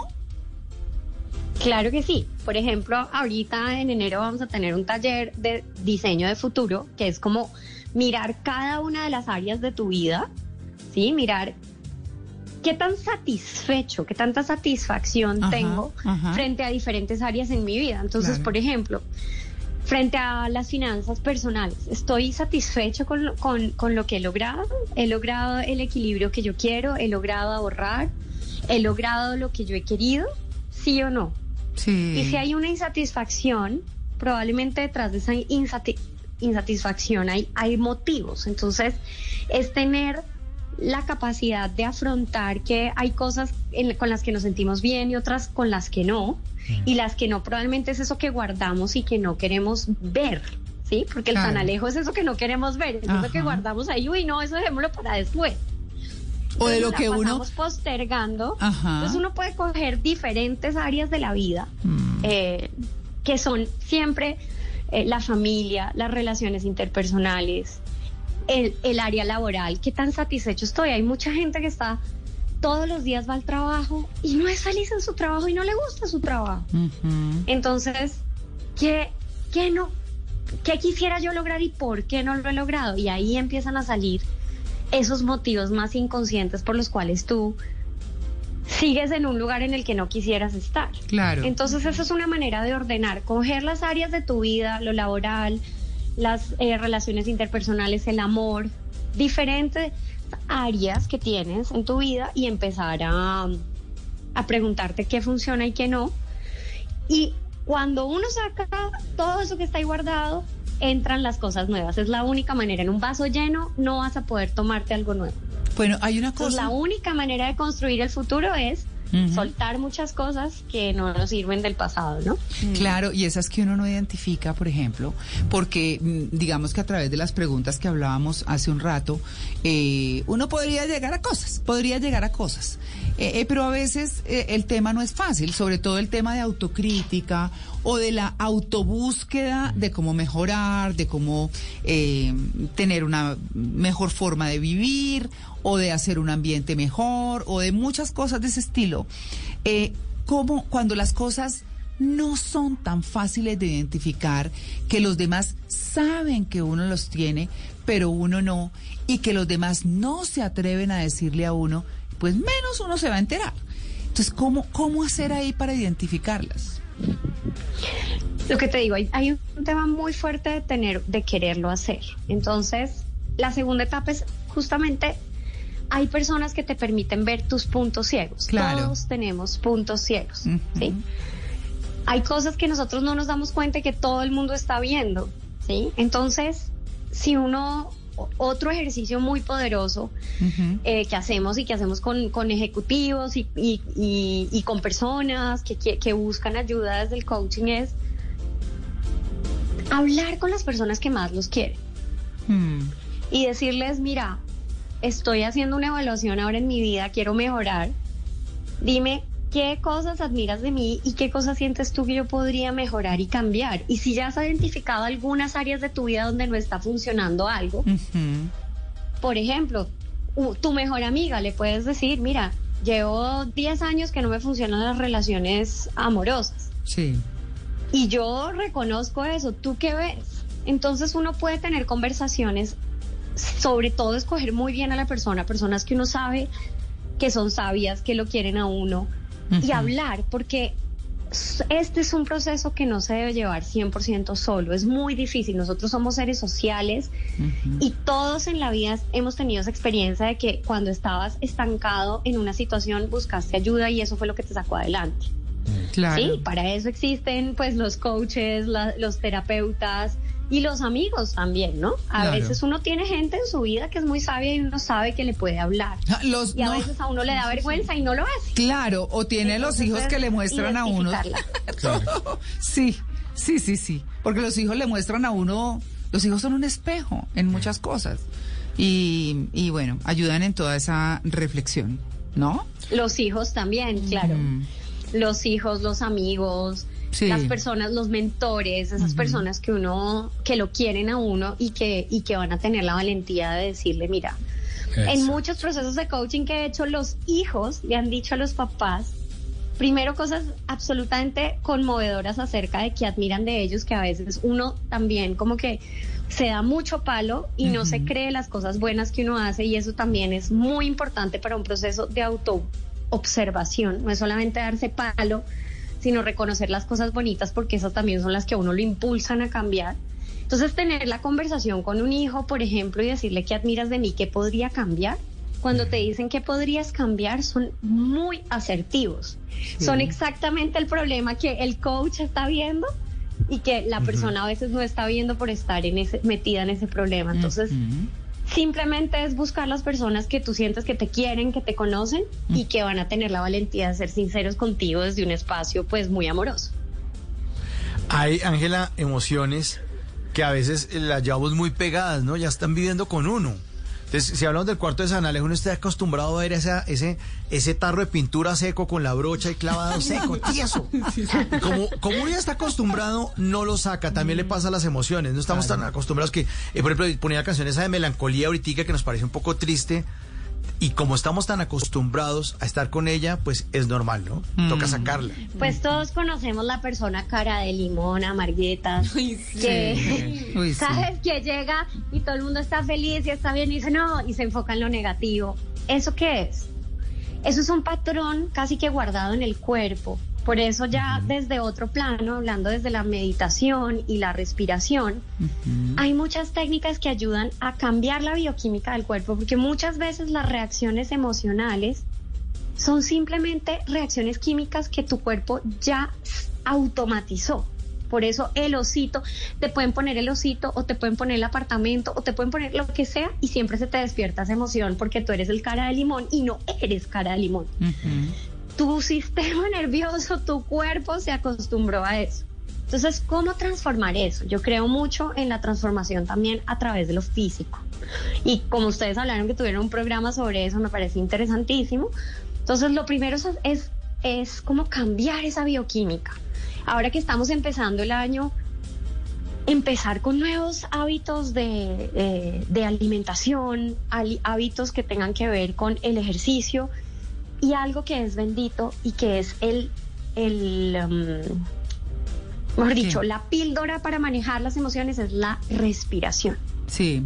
Y yo ahí les recomiendo mucho una técnica que se llama el Sudarshan Kriya, que es, mejor dicho, ayuda a curar el estrés postraumático, ayuda a curar muchas emociones negativas. ¿Por qué? Porque a cada emoción que nosotros sentimos corresponde un ritmo en la respiración. Y tú puedes estar de muy mal humor y si te dicen cálmate, tú no te calmas. Pero si tú respiras y cambias el patrón respiratorio, tú te calmas. Sí. Entonces, otro gran regulador emocional es la respiración. Sí. ¿sí?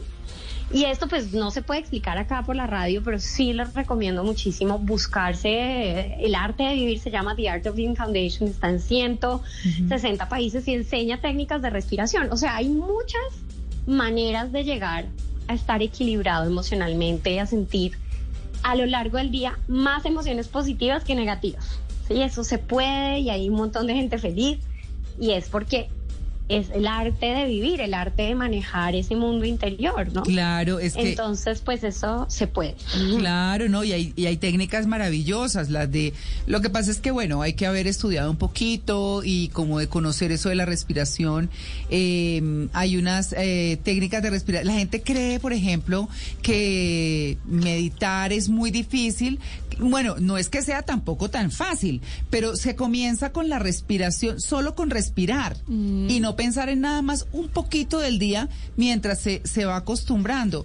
Y, y, y las técnicas, eh, digamos, de respiración pueden dar energía o descanso o bajar el ánimo así como caldeado o muchas cosas de lo que usted está diciendo, eh, Ángela, que de verdad son muy, muy importantes. Yo creo que si la gente supiera la importancia de la respiración y de ojalá llegar a la meditación, nadie está diciendo que se desdoblen ni mucho menos, ¿cierto? Sí. claro que no. Pero es, sí, pero con solo concentrarse y respirar. Eh, con solo eso el cuerpo se, sí el cuerpo se aquieta y pues eh, está uno tranquilo. De hecho hoy comentábamos ah no era ayer que comentábamos en el programa en, en la en la columna que hice donde hablábamos de las técnicas del sí, corazón. sí, sí. Claro, de, de, de cómo el corazón tiene su sistema neurológico independiente y cómo eh, manejándolo y conectándose con él uno puede encontrar respuestas y demás. Pero también hay una cosa muy bonita de otra de las técnicas que tiene, que es cómo reemplazar una emoción por otra. Una emoción harta por una más bonita, a punta de conciencia y todo. Es muy chévere, estos temas nos gustan mucho en este programa, Ángela, y yo quisiera eh, como preguntarle para cerrar, hablamos de escribir, eh, hablamos de pensar, hablamos de preguntar, de dibujar, de muchas cosas que nos conectan con eso que queremos superar. Eh, ¿Qué podríamos decirles a las personas que quieren o unos resultados más rápidos, que no son tan rápidos, porque hay que trabajar, eh, pero que quieren llegar a conseguir esa meta de vivir mejor, sentirse mejor? Pues lo que te digo, o sea, cuando uno quiere, uno quiere llegar, pues no necesariamente más rápido, pero más lejos, uno va en equipo, ¿sí? Eh, yo pienso que estos procesos solos son mucho más largos, ¿sí? Cuando uno tiene un grupo o, o una persona que lo acompaña, pues los avances son mayores. Entonces Ajá. yo recomiendo mucho buscar, cuando uno siente un bloqueo, que es un bloqueo de mucho tiempo, buscar ayuda. Uno solo, pues creer que uno solo va a poder, claro que va a poder, pero tal vez la va a tomar mucho más tiempo. Claro. Entonces, eso es lo primero. eh, buscar ayuda, no, está, no estar solo, no, no pensar que solo lo vas a resolver. Eh, y, y pues que, claro, que uno tiene los puntos ciegos que, pues que nadie ve. Pueden ver, hay un, hay un coach que a mí me encanta que se llama Atul Gawande, que escribe para The New Yorker que, mm, que tiene una charla de TED muy linda sobre por qué la gente más exitosa tiene un coach en la vida. Y es porque tiene a alguien que le ayuda a ver y con el que uno se siente cómodo de poder expresar y, y no está solo en ese camino. ¿Sí? Entonces, pues para mí esa es la vía, pues es a lo que yo me dedico y creo profundamente en eso porque he tenido cientos y cientos y miles de, de clientes y de personas y, veo que logran todo lo que se proponen siempre y cuando como se den el espacio para ellos y se regalen tiempo y se den la oportunidad de poder hablar con alguien y de poder soltar y de poder construir lo nuevo. Entonces, eso es como lo que yo te diría. Claro, no, perfecto. Y ha sido pues realmente una orientación muy importante. Es Ángela Lozada, antropóloga, coach, maestra de meditación, CEO y fundadora de Uplift. Bueno, entre muchas otras cosas, Ángela, muchas gracias por su atención con el Blue Jeans de Blue Radio. No, gracias a ustedes y feliz año. sí, señora, muchas gracias.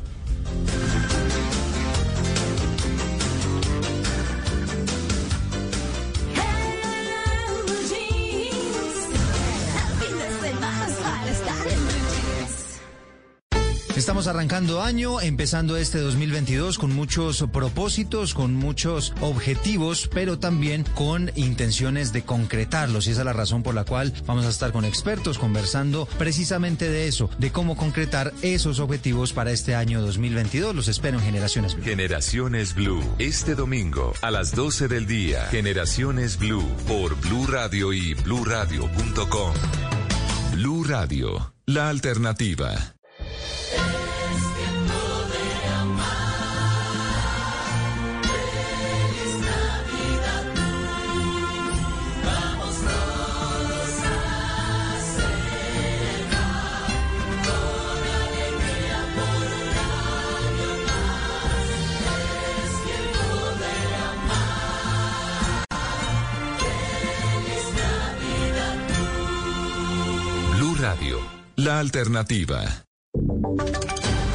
Voces y sonidos de Colombia y el mundo en Blue Radio y bluradio.com, porque la verdad es de todos. 9 de la mañana en punto en Blue Radio. Bienvenidos a esta actualización de las noticias más importantes de Colombia y del mundo. En pelea y estampida terminó la masiva verbena realizada en el barrio Ulpiano, Lloreda de Cali. Del evento participaron más de 15 mil personas sin ningún protocolo de bioseguridad. Recordemos que esta verbena causó polémica incluso desde su anuncio y cuestionaron fuertemente al alcalde Jorge Iván Ospina por permitir estos eventos en la capital del Valle. Paula Gómez. Fueron más de 15 mil personas las que asistieron y esto fue lo que se vivió.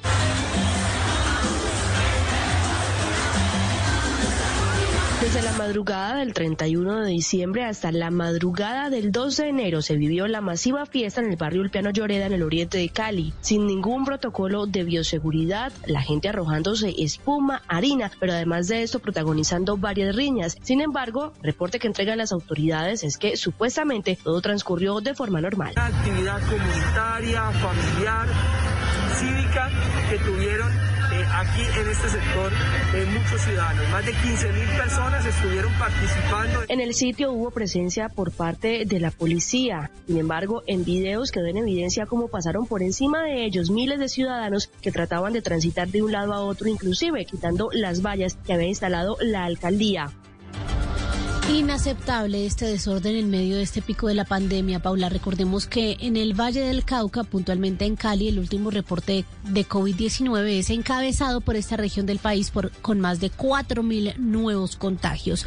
Nueve un minuto y hablamos ahora del balance que entregó la Fiscalía sobre personas capturadas en el 2021. El CTI reporta más de 3.900 personas capturadas por diferentes delitos. Silvia Charri.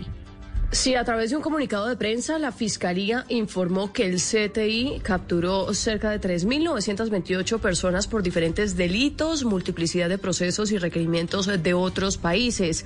Asimismo, que en lo que tiene que ver con la lucha contra el narcotráfico, participó en la destrucción de por lo menos 22 complejos dedicados a la producción de estupefacientes, es decir, estos denominados narcolaboratorios. Sobre el tema habló el director eh, del CTI, Alberto Acevedo Quintero. En ese sentido, los funcionarios de Policía Judicial capturaron 3.928 personas involucradas en diferentes delitos. La labor investigativa del CTI estuvo presente en los distintos escenarios de la acción de la Fiscalía.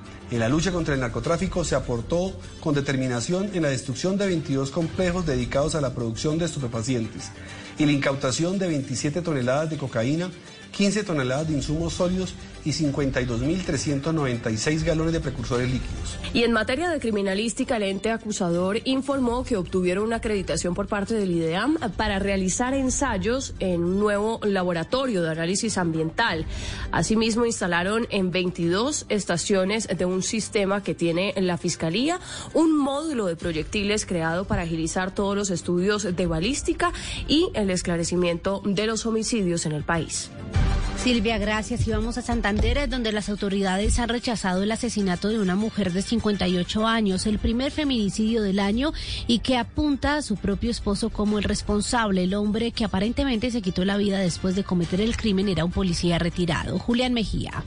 La alcaldía de Florida Blanca y la Secretaría de la Mujer de Santander han rechazado enfáticamente el cruel asesinato de Mariela Moncada, una mujer de 58 años que fue encontrada muerta en su vivienda junto al cuerpo de su propio esposo, identificado como Humberto Sandoval, un policía pensionado y quien ha sido señalado, según las investigaciones, de quitarle la vida tras una aparente discusión por celos. Claudia Cecilia Hernández es directora de la Oficina de la Mujer de Florida Blanca. Queremos manifestar nuestra indignación y rechazo al feminicidio que se presentó en el barrio San Bernardo contra Mariela Moncada. Es por esto que no podemos permitir que estos hechos de violencia se sigan presentando en nuestro municipio. El presunto feminicidio sucedió el pasado 31 de diciembre en el barrio San Bernardo de Florida Blanca, donde los cuerpos de la pareja de esposos fueron encontrados por las autoridades. Julián, 9 de la mañana, 4 minutos. Y por los estragos de esta temporada de lluvias, más de 1.300 viviendas han sido evacuadas en el último año en Medellín por colapsos de estructuras o el inminente riesgo para las familias que las habitaban. Natalie Giraldo.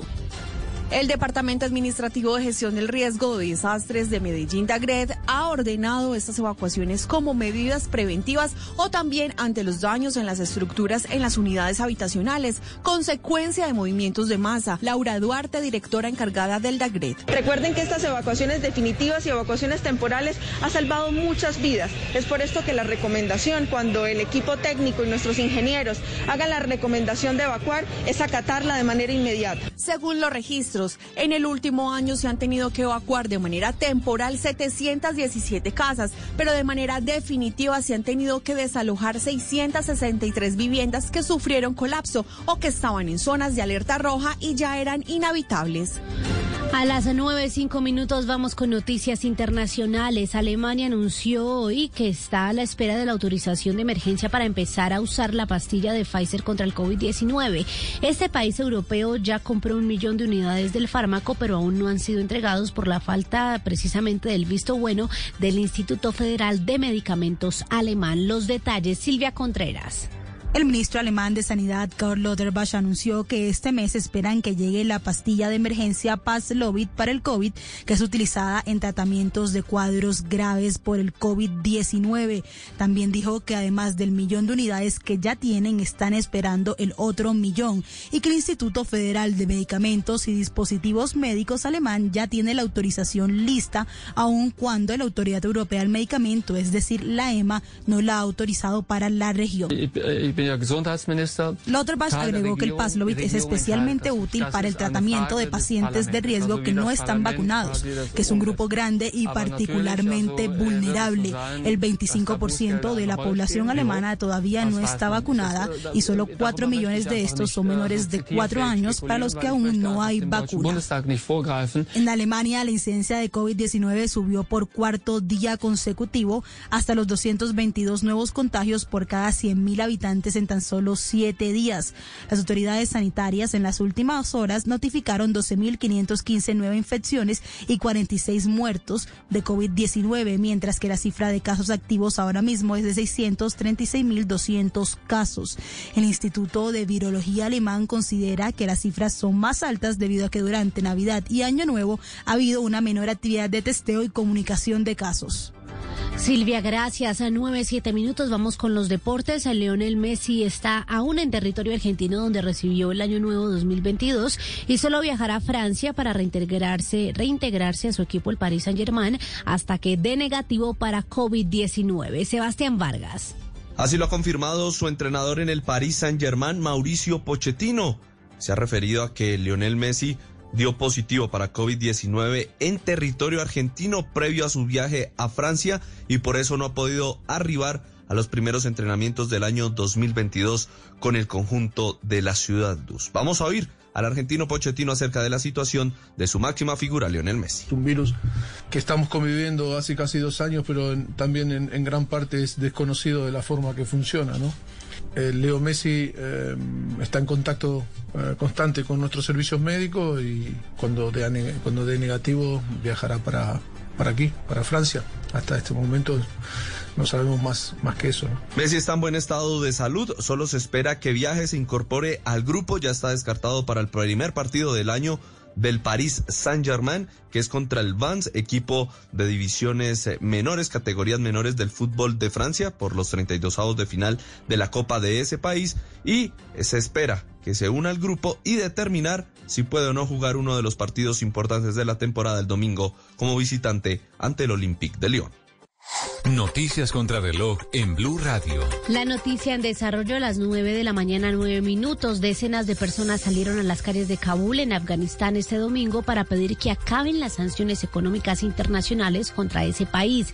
Desde que los talibanes tomaron el poder el pasado agosto, se suspendieron los envíos de fondos de la comunidad internacional y los activos bancarios. Afganistán está pasando por una severa crisis humanitaria y económica que solo ha empeorado en los últimos meses.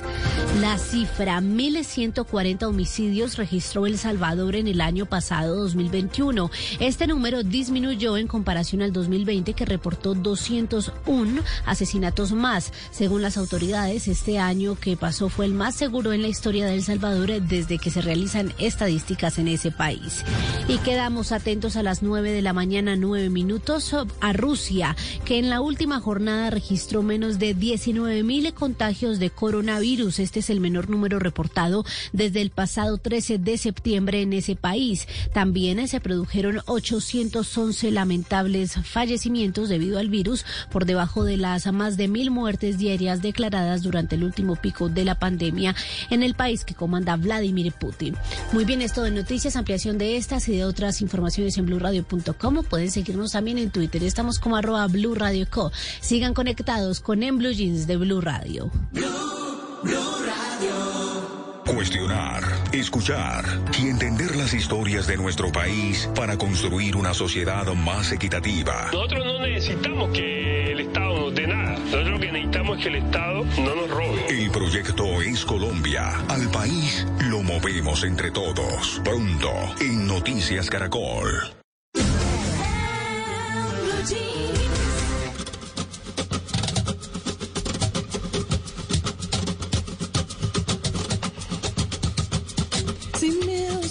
Que la suerte está contigo, jugando con los duendes, abrigándote el camino, haciendo a cada paso lo mejor de lo vivido, mejor vivir sin miedo,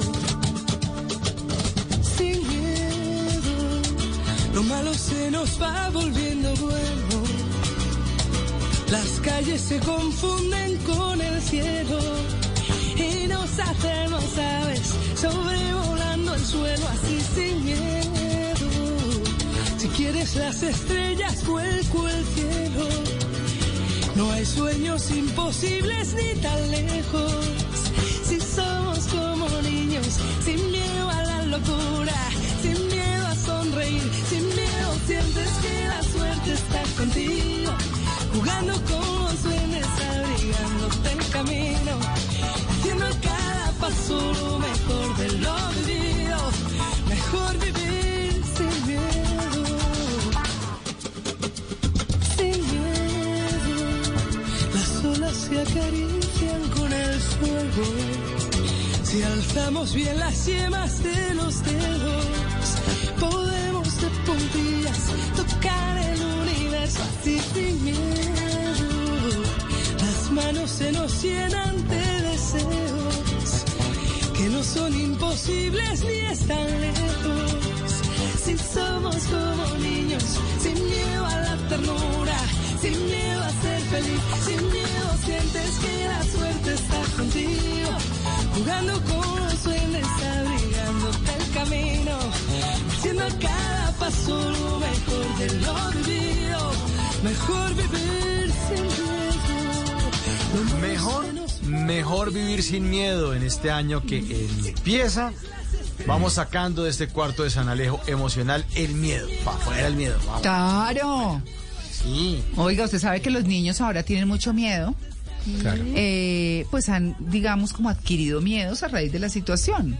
Sobre todo pues, miedo a esas cosas que no ven, no sienten, no nada. Y en la etapa de formación, Sí, eso uno es exponerse a esto Sí. tan, pues, Fuerte. raro, fuerte, Ah. difícil para Sí. los niños. Muy complejo. Entonces, pues bueno, chévere su canción, Mauro. Buena canción de Rosana Arbelo. que el año pasado pues tuvo la pérdida de su hermano, falleció su hermano de 66 años, Gerardo Arbelo, por cáncer de pulmón. Estuvo muy triste el año pasado ella, pero bueno, este año vamos sin melancolía, sin miedo, a empezar este buen año que pinta, pinta muy chévere y sobre todo aquí en el Blue Jeans poniéndoles cada fin de semana buena música como esta canción Sin Miedo de Rosana. Sientes que la suerte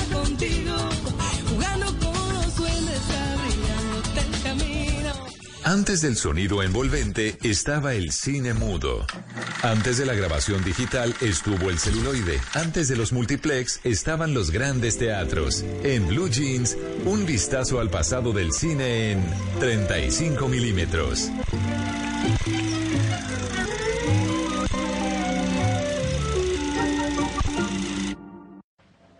In the not too distant future, there will be no civilization. La sección del recuerdo cinematográfico la dedicamos a las efemérides. Y hay un hombre que mañana va a estar cumpliendo años. Mañana 3 de enero estará celebrando con pastel y todo el señor Mel Gibson. 66 años para este hombre que ha protagonizado varias de las películas importantes de la industria. Una de ellas, de las primeras, quizás su segunda aparición en el mundo del séptimo arte fue Mad Max que estábamos escuchando ahí de 1979, escrita y dirigida por George Miller, ambientada en un mundo distópico, en un mundo sin agua, sin petróleo, con unas carreteras inhóspitas y una lucha por el poder. Y el protagonista fue Mel Gibson. Esta película tuvo varias secuelas, Mad Max 2 en el 81, también estuvo en el 85 Thunderdome, en la que veíamos ahí a la estupenda Tina Turner, y más recientemente en el 2015 George Miller decidió hacer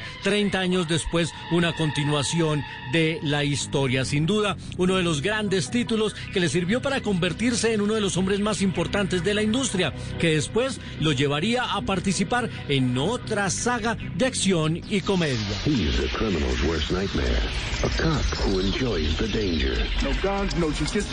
Arma Mortal es el título de esta saga, una película de 1987, dirigida por Richard Donner, el mismo director de Superman. Otro título que tuvo varias secuelas, estuvo en el 89, en el 92 y en el 98. Sin duda, llegó a ser una de las sagas más importantes de género de acción y comedia. Aparecía Mel Gibson acompañado por Danny Glover. Muy divertidas. También se ha hecho una serie de televisión con poco éxito y con otros protagonistas, por supuesto. Pero Mel Gibson, sin duda, era uno de los grandes de la industria para esta cinta. Pero quizás uno de los más grandes reconocimientos lo recibió con esta película. William Wallace was a man of peace. I want to stay here with you. Ganadora de cinco premios de la Academia, incluida Mejor Película, Corazón Valiente. Una cinta con una música además espectacular, ambientada en una época en que Escocia era uno de los escenarios más importantes del mundo. Y por supuesto nos hablaba de William Wallace, ese héroe nacional que participó en la primera guerra de independencia de Escocia. Una película para ver y repetir en cualquier momento, hoy que estamos recordando la carrera cinematográfica de Mel Gibson. Muchos títulos, muchas películas, por supuesto. Algunos problemas de alcohol ha tenido también. Parece que últimamente está sobrio este protagonista de Hollywood y sin duda una de las grandes estrellas que mañana está de cumpleaños. 66 felices años para Mel Gibson. Más adelante estrenos cinematográficos aquí en Blue Jeans, el programa más feliz de Blue. We'll dispatch our future queen with the notion that she comes in peace. Donde es más rico desayunar, donde se conversa con confianza, donde termina toda fiesta. Vamos al lugar más cálido de la casa. En Blue Jeans, vamos a la cocina. Bueno, ya saben, siempre yo les digo en Vamos a la Cocina que hoy es domingo de postre. Oh, qué rico. Ay, sí. señora. Además, háganse el plan. Es que yo siempre he dicho que hagan un plan rico. Usted bata esto, yo pico esto, yo. Y un postre, pues ni se diga. No se coman los postres todos los días, acuérdense. Yo, por ejemplo, entre semana no como postre. Yo ni pruebo lo que hago, porque bueno, ya sé qué es lo que hago, ya tengo las fórmulas y todo, entonces no hay problema. Pero, pero lo que hago es que eso sí, el domingo me aplico un postrecito. Qué rico. Es uno cada ocho días, eso sí no se van a comer pues el cerro. sí, sí, no. El postre. Sí, que no sea el, El de postre. toda la semana. Sí, Cinco- cinco peor. postrecitos. Sí, el postre del desquite. No, Sí, sí. no. No. Pero No, no háganlo, prepárenlo y es delicioso. Yo les enseñé a hacer hace cuatro meses la torta de almojábanas. Deliciosa. Deliciosa. Miren, no, no, no, es muy rico. Ustedes se la, y mientras preparan, echan carreta, Claro. oyen musiquita, eh, se acuerdan de cosas. Ay, no, es una delicia, entonces háganlo. Así que esta receta, torta de almojábana, la encuentran en mi canal de YouTube, Cocina con Gracia, y los invito a seguirme en Instagram en arroba Cocina con Gracia Oficial o en Facebook también, Cocina con Gracia.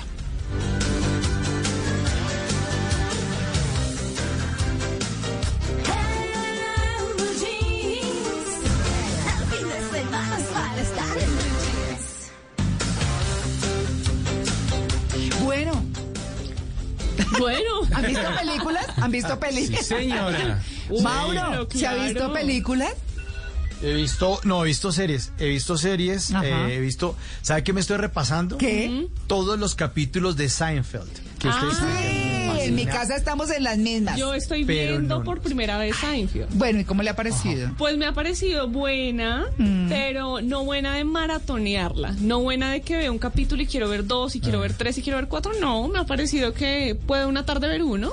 Sí, uno, dos, y no me muero por ver el siguiente, pero me divierto mientras veo el capitulito del día o, o de la semana. Claro. Eh, es, es un buen humor, pero me parece que es diferente, por ejemplo, a Friends, ¿no? Ajá. Sí, como que son, son dos cosas diferentes, son dos tipos de humores diferentes, Claro. Mm. pero además la relación entre los personajes no es la misma. Ay, no es muy chistoso. Siento que en Seinfeld es mucho más desprendido Ay, yo todo. Kramer, yo me muero por Kramer, me parece. Y, y George Costanza, me parece Sí. lo máximo. No, con sus todos sus miedos y, sus cosas. Ay, no, buenísimo. María Clara, y para los oyentes que andan perdidos, eh, ¿de qué están hablando? Es Sí. una comedia que ocurrió en los años 90, empezó en Mm. 1989 Sí. y terminó en... eh, eh, eh, duró nueve temporadas y la comedia es de cuatro amigos en Nueva York y la comedia más está avanza- basada en una genialidad y es que es una comedia sobre nada. Exacto. O sea, sí. cuando fueron a vender la comedia y cuando fueron a vender el proyecto, esto es cierto, fueron a NBC y le dijeron allá en Nueva York, "Vea que tenemos una idea para una comedia. ¿Y de qué se trata? No, esto es de nada. ¿Cómo así? Es de cuatro amigos. Y es que Pero una básicamente comedia sí es de nada. About nothing. ¿Cómo así? Pero es que, ¿qué? qué? Sí, y lo, lo divertido es pues que sí pasan cosas. O sea, uno no se, uno no se sen- sentaría a ver una cosa donde no pasen cosas, donde no haya un Mm. conflicto.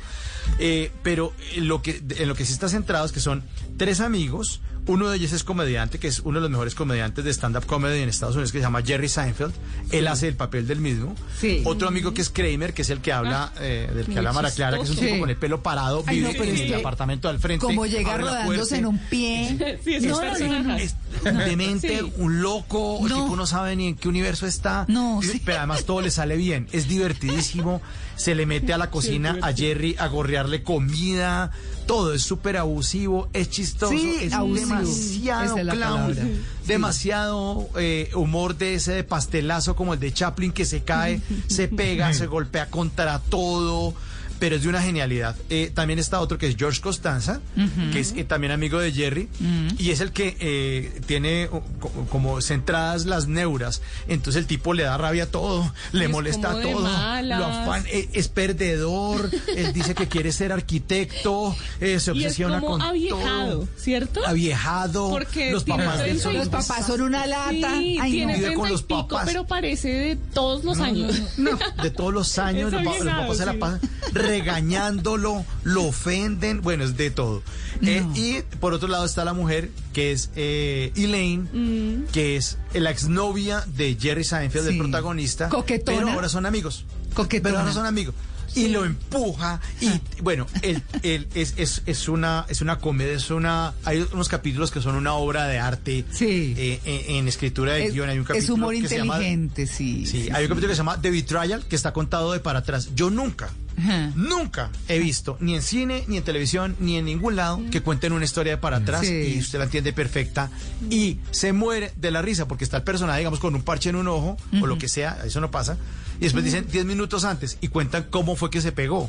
Y, o sea, es, es increíble ese capítulo. Sí, no he llegado a es, ese es una de las es una de las grandes de las grandes comedias que se han hecho en Estados Unidos. Sí, Eh, no es tan famosa, pero entre los gringos saben y Larry David que fue el creador al lado de acuérdese- Seinfeld dice- acuérdese decían que- que, Ajá, decía que- señora, no señor, diga. no que de- decían que que ellos habían tomado el último boleto de las comedias de los sitcoms en Estados Unidos que fueron muy famosas en los años 80. Dicen, nosotros, le decía una vez Jerry Seinfeld, a, eh, eh, Larry David a Jerry Seinfeld, los creadores decían, nosotros cogimos el último tiquete de esas comedias grandes que se hicieron en Estados Unidos como Blanco y Negro, Tres es suficiente, eh, bueno, Alf, Ay, eh, mi pequeña maravilla, Sí. Lazos bueno, familiares. todas- La- ay, lazos Family Ties, ¿no? familiares, exacto. Él dice, nosotros cogimos el último tiquete y Mm. fue Seinfeld, tanto que en los capítulos cuando iba a terminar la comedia le dan un millón de dólares a cada uno de los eh, Claro. protagonistas por capítulo. Eso se cerró Por capítulo. en Times Square, ¿no? No, Sí. no Fue el último capítulo se proyectó capítulo. en las pantallas grandes de Times Square en Nueva York. Wow. No, y además, y además eh, se volvió, se volvió, sí, algo de rito en Estados Unidos. Seinfeld, o sea, se, convi- se convirtió en una cosa eh, De culto. grandiosa. A De ustedes, a ustedes No, les locura. cabe la menor duda de que a Mauricio le gusta Seinfeld. No. Sí, sí. Es su serie favorita de todos los tiempos. Oiga, yo terminé de ver ¿Qué? está la ley de los audaces. Ay, ¿Qué tal? Me gustó mucho. Ay, Muy sí, es buena. buenísima. Me gustó mucho. Creo que la voy a repetir. Me gustan, me gustan los, los valores de esa serie, me gusta la lealtad de La esa lealtad. serie. Me gusta la forma Sí. en la que se hablan unos a otros y no se enojan entre ellos. Sí. Lo que hablábamos ahorita de niños que a los 10 minutos Sí. otra vez también, eso pasa en esa no se serie. sienten y se dicen las verdades. No, se mentan Sí. la madre y a los 10 minutos están tranquilos, que eso ya es una cosa del pasado O y era para entre sábanas con, con o el entre churro. sábanas, sí señor, con el señor Harvey Specter. Sí, con y la, Harvey y la Specter. bella dona. Harvey Specter puede ser lo que sea, pero es una persona leal. Sí. y eso Sí. es rescatable, Sí. porque Sí. encontrar una persona leal es muy difícil. Y yo creo que una de las mejores cualidades de un ser humano es la lealtad. Sí. Y ese personaje revela Lo eso es, tan sí maravilloso. lo es. Oigan, eh, por esta, entonces bueno, que quedó feliz. No, me gustó, sí señor, Chévere, me ¿no? gustó, muy, Muy bueno. bueno. A mí, Muy sobre todo el final. Sí, muy bueno. Ay, Era sí. el que yo esperaba. Estuvo muy chévere, sí. Qué buena Buen serie, buen tienen que final. verla. La ley de los audaces. No se los voy a contar, pero No, sí. no, no, buen sí. final. Oigan, me vi, me vi eh, por allá por los días de empezando novenas. Mm. Una película, Malena, ¿usted eh, se acuerda? No, no, usted no se de- tiene por qué acordar, pero conoce a Brooke Shields, Dios mío. Pero una actriz. Claro. Dios mío. Para ella es Eh, historia patria. Esa es re historia patria. La voy a, la voy a googlear. Sí, googleela. Bueno, divina, ¿no? Usted. Claro, absolutamente. Bueno, les cuento que Netflix está en una eh, película que se llama Un castillo por Navidad. Ay, pero o claro. Castle for vi esa Christmas. película, ya sé perfectamente Blue. Lagoon. Sí, sí, sí, sí. sí. Exacto, bueno, película. la Laguna Azul. Sí. Bueno, muy bien, pues la vi aquí en A Castle for Christmas, un castillo para Navidad. Está ruca. Sí. Ella, es muy, ella ha sido muy linda. Es, Sí. es linda. Claro, y quiero decir, es que traigo el cuento, eh, el asunto al cuento porque todos nos envejecemos, Mm. pero uno puede envejecer bonito sin hacerse nada. Ella no se ha hecho nada y se le nota. Y se ve bastante Y se ve bien. linda y saben como que es que yo estaba diciendo que está envejeciendo como envejeció Bo Derek, la Ajá. mujer 10. La mujer 10. Así tiene las facciones muy parecidas, las arruguitas, to- pero tan bonitas, tan chéveres, tan aceptando su Sí, Y realidad. además me gustó mucho de esa película que las películas de comedia romántica siempre son de mujeres de 20, 30 años. Ah, sí. En esta comedia romántica no, pueden hacer una comedia romántica bastante bien hecha. Con rucos. Pero con una mujer que ya tiene una hija, Sí, ¿no? Que ya está en otra etapa de la vida. Sí, eso, ¿sabe en qué, en qué canal hay muchas películas de esas que a mí me fascinan? Yo como vivo feliz viendo o documentales o películas Claro. rosa en, eh, en eh, Plus. No Disney, sino Star Plus, ¿será? O Prime. Prime. Ah. Amazon. Amazon Prime. No sé. Ay, no me acuerdo. No, no me acuerdo. No, espere, no. Mientras, Bueno, mientras se su las- merced se acuerda, sí. les recomiendo una que vi hace poco con Halle Berry que se llama Heroína en Netflix. Ah, Ay, ¿qué tal? Muy buena película, muy buena cinta. Habla de una luchadora, en su ocaso, de la MMA, Mm. eh, y que tiene que luchar por el amor de, de su hija, a quien, de su hijo, a quien recién apenas eh, conoce. Así que es una muy bonita historia, de esas motivadoras, Mm. de esas que a- le, le inspiran a uno a, a salir adelante, a Ah, luchar, a bueno. pelear. Así que chévere, se llama Heroína, está en Netflix. the time of my life. No, I never felt like this before. Yes, I swear.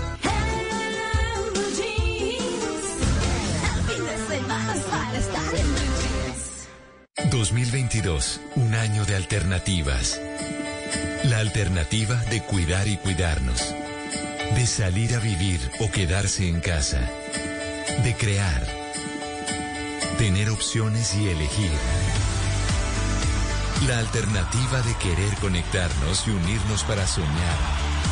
De estar donde queremos estar. De ser humanos, optimistas y escuchar para entender. Blue Radio, la alternativa. Felices fiestas. Dígale no a las noticias falsas. Evite los medios anónimos e irresponsables. En tiempos de emergencias y de incertidumbre, es fundamental la información verificada y confiable. Los medios de comunicación formalmente establecidos, por su profesionalismo y responsabilidad, son el antídoto más eficaz contra las noticias falsas y la desinformación. Infórmese por la radio y la televisión a toda hora, con los rostros y las voces que usted conoce y confía. Fue un mensaje de la Asociación Internacional de Radiodifusión, AIR. Cuando la vida te quiera ver destrozada, canta. Y si no hay de otra que seguir luchando, canta más alto. Llega a Caracol Televisión la historia de Arely Senao. Canto para no llorar. Muy pronto en las noches. Tú nos ves. Caracol TV. Estamos arrancando año, empezando este 2022 con muchos propósitos, con muchos objetivos, pero también con intenciones de concretarlos. Y esa es la razón por la cual vamos a estar con expertos conversando precisamente de eso, de cómo concretar esos objetivos para este año 2022. Los espero en Generaciones Blue. Generaciones Blue, este domingo a las 12 del día. Generaciones Blue por Blue Radio y bluradio.com. Blue Radio, la alternativa.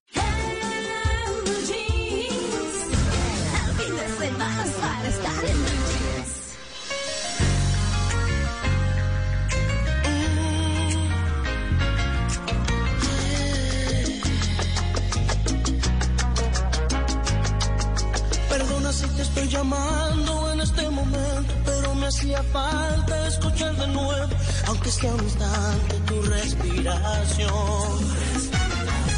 Disculpa, sé que estoy violando nuestro juramento, sé que estás con alguien que no es el momento, pero hay algo urgente que decirte hoy.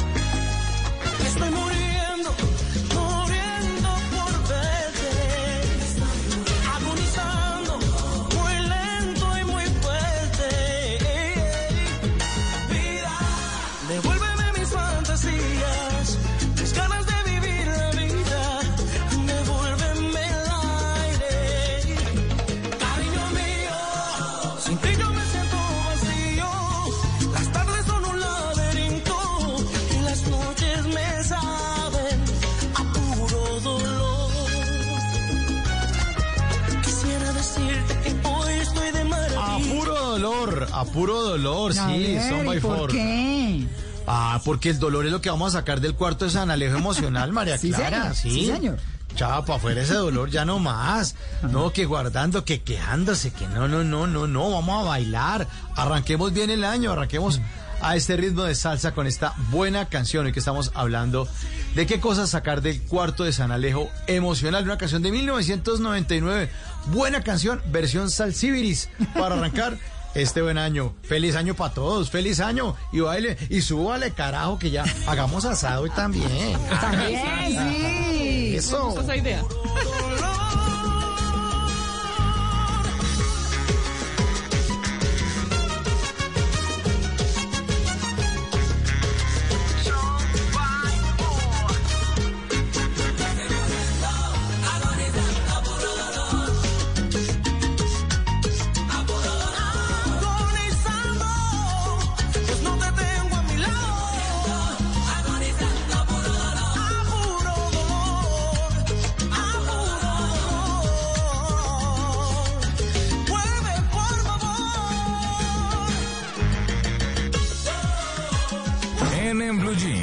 Esta es la máquina de la verdad. Y arranco, y arranco, y arranco con ver, esta pero no se, no se dejó ni presentar. Está impulsado. Pero bueno, está bien. Es que se- venía, es que bailando. Sí. Claro, estaba bailando salsita con la máquina de la verdad, dándome la vuelta y todo eso. Ajá. Con cuidado. Pues ya la conecté y está muy bien cargada. eh, Para este año recargada la máquina de la verdad. Hoy les tengo, a propósito de este periodo de vacaciones, mitos y realidades de animales marinos. La Upa. máquina de verdad, hoy les traigo mitos y realidades del mar. Muy bueno. Ah, mar. bueno. bueno. A ver. Entonces, primera pregunta, A ver. ¿mito o realidad? A ver. ¿Ustedes qué dicen? ¿Es verdad que las ballenas y los delfines llegan a las playas a morir? Pues eso es lo que ha aparecido por lo menos con las ballenas. Yo no sé los delfines, aunque también ha habido delfines como atracados, pero Oh, no, mito. Es- es- está Porque difícil, ¿no? entonces todos se mueren en las playas. No, Sí, no. habría un montón. De No, acuerdo. yo creo que es mito. Sí, Sí. sí, mito. Sí, yo creo. sí. Sí, eh, eh, María Clara dice que atracados, atracados un poco de gente en diciembre con la Ay, qué horror. Atracados. Pero po- vamos, vamos a ver qué nos dice la máquina de la verdad. A ¿Qué ver. nos dice la máquina de verdad? Vamos a ver. Es un mito. Claro. ¿Y por qué es un mito? Vamos a ver qué nos dice Gerardo Palacios, biólogo marino de la Universidad Jorge Tadeo Lozano de Bogotá, que es director además de Ocean News y es consultor independiente en Costa Rica. El de Costa Rica, nuestro biólogo. A ver qué nos dice. ¿Por qué es un mito? Esto es falso, ya que los delfines y las ballenas normalmente llegan a playa por proble- problemas de desorientación o por básicamente cuando se enferman, pierden la capacidad de flotar, buscan zonas donde puedan sostenerse. Esto debido a que, por ejemplo, algunos parásitos, contaminación u otros efectos hacen que el animal se enferme. Entonces es todo lo contrario. Llegan a las playas a sobrevivir. ¿Ve? Ok. ¿Mito o realidad? ¿Ustedes qué dicen? ¿Los tiburones se mueren si dejan de nadar? Ay. ¿Usted qué ha buceado? Ay, yo ni he pensado. Es, es que depende de la especie, no todos. ¿eh? Hay unos que aprovechan las corrientes, como los nodrizas, ellos se quedan en cuevitas y aprovechan las corrientes para que el agua pase por sus branquias y de esta manera generan eh, la forma para ellos alimentarse de oxígeno, ¿no? No todos, digo yo, es- está difícil la pregunta, pero yo, yo diría que me voy a lanzar con realidad. ¿Con realidad? Con realidad. Malena, que le gusta el tiburón de Proyecto 1, ¿qué dice? Pues después de esa respuesta, imagínense, no tengo nada que decir. Toda científica. Toda Sí. científica, Sí, no, no, no, no. bien estructurada. No, no, no. No, no sé, pues Mar- mito, digamos, porque. Sí, para allá la corriente, Sí, pero más para allá la corriente, para allá la contraria. Oye, ¿Y María Clara qué dice? No sé. Está difícil, ¿no? Está difícil. Sí. Bueno, vamos a ver qué nos dice la máquina de la verdad. Es realidad. Sí, sí. ¿Y por qué realidad? ¿Por qué realidad? Vamos a ver qué nos dice Gerardo Palacios, biólogo marino. Bueno, esto sí es cierto. Eh, algunos, algunas especies de tiburón, sobre todo las grandes, eh, son especies que necesitan estar abriendo la boca, haciendo pasar la, el agua con oxígeno a través de sus branquias y así es como ellos logran mantenerse respirando. En algunos momentos, por ejemplo, que quedan atrapados en mallas, eh, esos peces cuando no pueden di- disponer de esta agua oxigenada, pueden llegar a asfixiarse. Vio. Wow. ¿Ve? ¿Vio? ¿Ve? ¿Vio? Mm. Vio. Claro. Siguiente pregunta. A ver. ¿Mito o realidad? A ver, ¿ustedes qué A dicen? ¿Los peces tienen una memoria de tres segundos? Sí, yo sí creo. Eh, no, creo que es un mito. Hay unos que sí le tienen memoria de tres segundos. sí, esas señora. bailarinas que Hay están en los acuarios. No eh, esas, por ejemplo. Con la boca cada rato así, comieron, se les vuelve a echar y se les olvidó, entonces vuelven y comen. Esas, esas tienen memoria de tres segundos. Sí. Pero hay otros Pero animales como los delfines Exacto. que no. Los delfines reconocen a las personas que les dan de comer, por ejemplo. Por ejemplo, Pues, los pulpos o las son morenas. mamíferos, pues sí. Claro, o el pulpo Paul, que decidió a ver quién aquí iba a caer. Exactamente, Sí, sí, el campeón del mundo, sí, claro. es- Después lo pasaron a- al sartén, pero en su momento fue importante el pulpo O Paul. sea, digamos Bueno, que es realidad, digamos que es realidad. ¿Qué entonces. realidad? Sí, Bueno, porque hay unos que sí. Bueno, vamos a, vamos a ver qué nos dice la, eh, la máquina de la verdad. Los mitos, tienen, los, los peces tienen una memoria de tres segundos. ¿Qué nos dice la máquina de la verdad? Es un mito. Es un mito. Es un mito. Ah, Ahí está. ¿Y por qué? ¿Y por qué vamos a ver qué nos dice Gerardo Palacios? Bueno, esto es un mito que se ha venido acuñando más que todo después de la película de Nemo, Buscando a Nemo, donde Dory, el pececito que, o la pececito que no duraba más de tres segundos eh, recordando algo, pero tiene una memoria muy a corto plazo. En realidad, se, estudios de hace años han demostrado cómo algunas especies de peces pueden recordar cosas en términos de semanas, meses y o algunas hasta años, donde recuerdan las vías para poderse orientar, también pautas de cómo alimentarse mejor o también para detectar algunos peligros. Ah, bueno. Sí. Ahí está el delfín. El delfín de Malena que se acuerda. Ella es la que me daba pescado. Entonces se acuerda de Malena. Sí, obviamente Bueno. se moriría. Y, ojo, les tengo ñapa. Uy. Les ver. tengo ñapa Uy. marina. A ver. ¿Mito o realidad? ¿Ustedes qué dicen? ¿La picadura de una guamala puede curarse con orines? Sí, No, eso dicen, no, eso dicen. No, sé. En todo caso, a todo el mundo se le orinan encima. a la Pero-. Sí. Sí. Se aprovechan. No sé si curará o no, pero es eso un es. mito extendido en todo caso, Sí, es un mito bien Sí. cultural. pero creo que es falso.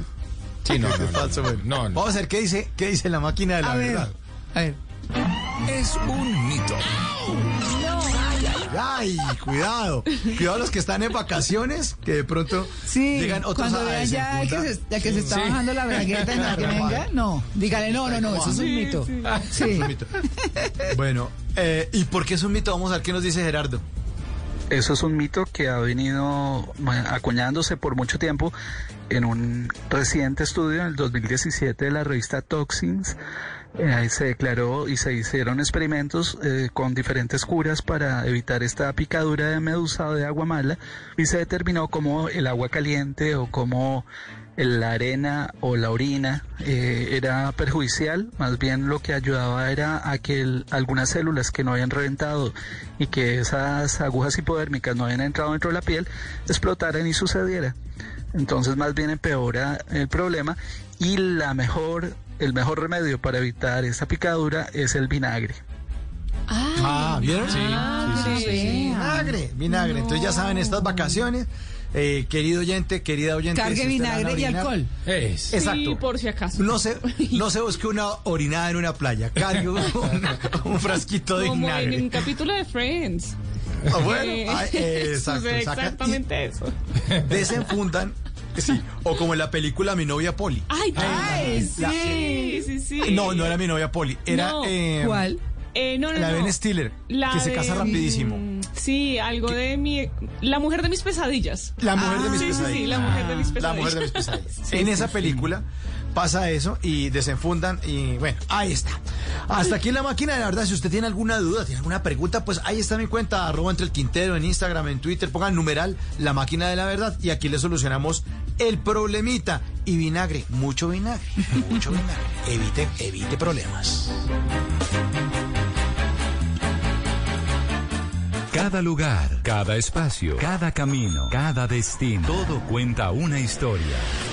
Ahora en Blue Jeans, historias de viajes.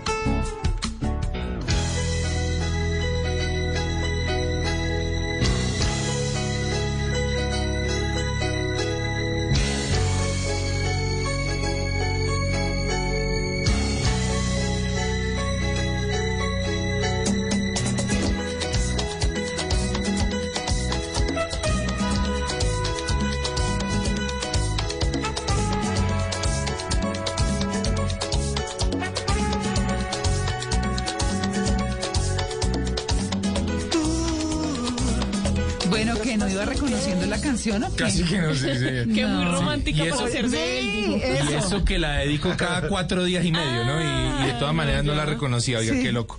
Pero es que hoy los quiero llevar en historias de viaje, por supuesto, a un lugar muy cerquita de Bogotá. El municipio se llama Chocontá. Ay, buenísimo. Sí, señora, eso es vía Atunja, Sí, si se quiere. Y la vereda se llama Tilatá. La vereda Tilatá del municipio de Chocontá, eso es a 53 kilómetros de Bogotá, por la autopista norte. Allí hay un lugar que se llama Villa Águeda. Me gustó mucho ese lugar, su merced, porque es un lugar holístico, es un lugar como para uno descansar, estar tranquilo, encontrarse con la naturaleza. Eh, su merced me está mirando con cara de vecina, Sí, ¿no? yo, yo con cara de vecina. sí, yo, Ya me mira yo con cara de todavía digo, vecina. a ver, ¿para dónde va? ¿A dónde vas, ¿Cuál es el plan? Sí. Sí, el plan es llevar, sí, señor, ¿por qué no? Es encontrar el amor o, o redescubrirlo allí. ¿Qué, en Y- las mariposas? Pero, pero claro que sí, su merced. Y es que fíjese que tuve la oportunidad de hablar con Edmundo Díaz, que es el creador de este lugar, y es que es un lugar creado con forma de mujer. Esa es la particularidad. Con razón usted Tiene- a templar sí, allá. pero claro que Claro. sí.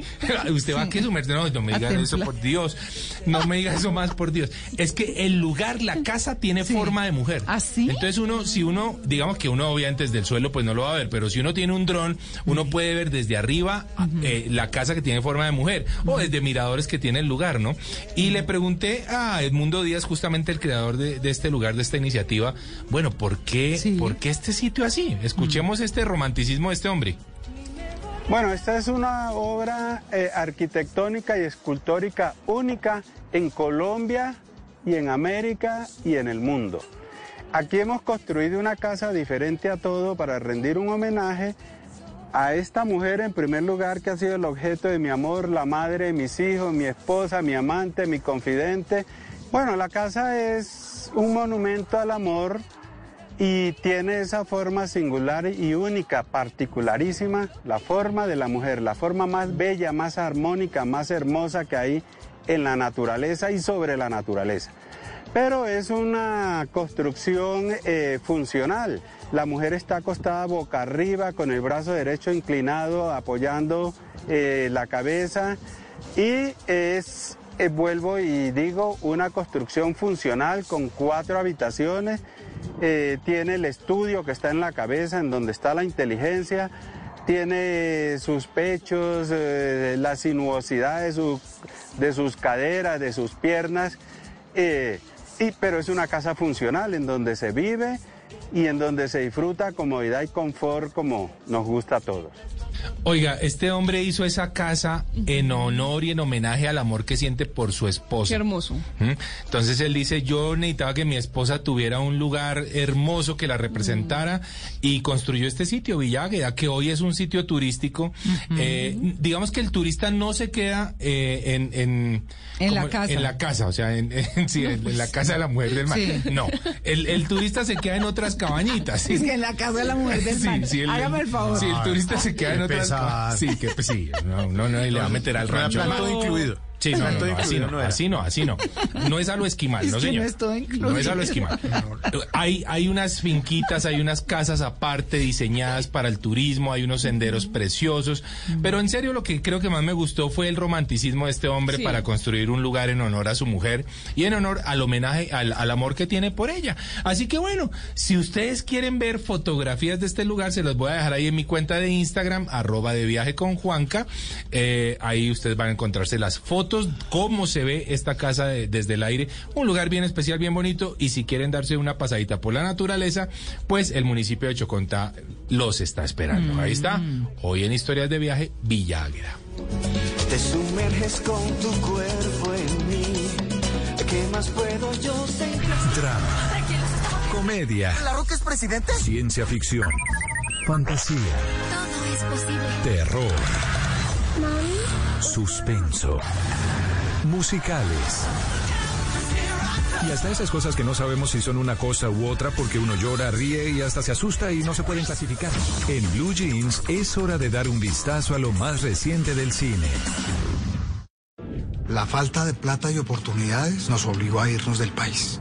Vamos a hablar de algunas de las películas que llegan esta semana a la cartelera. Y hay cine colombiano, cine de comedia. Y tiene un título bastante particular. Se llama Fritanga Express, dirigida por Ángel Ayllón. Los hermanos Ayllón se han especializado en hacer comedias con un grupo de trabajo con el que siempre están trabajando, que es Taiwan. Y con un grupo de actores que los hemos visto recientemente y recurrentemente en este tipo de películas. En esta ocasión, Polilla, Nelson Polanía, José Manuel Ospina, La Gorda Fabiola, Oscar Rodo, Jaime Eduardo Arango, Julio Sánchez Cocaro, en la historia de unos colombianos que se intentan ganar la vida en los Estados Unidos y un día en un restaurante le salvan la vida al dueño en una circunstancia accidental y deciden llevar la fritanga a los Estados Unidos. ¿Cómo les va a ir? Pues lo van a descubrir en esta película que llega esta semana, Fritanga Express, a las carteleras. Y ahora nos vamos a hablar del origen de una estupenda saga de acción.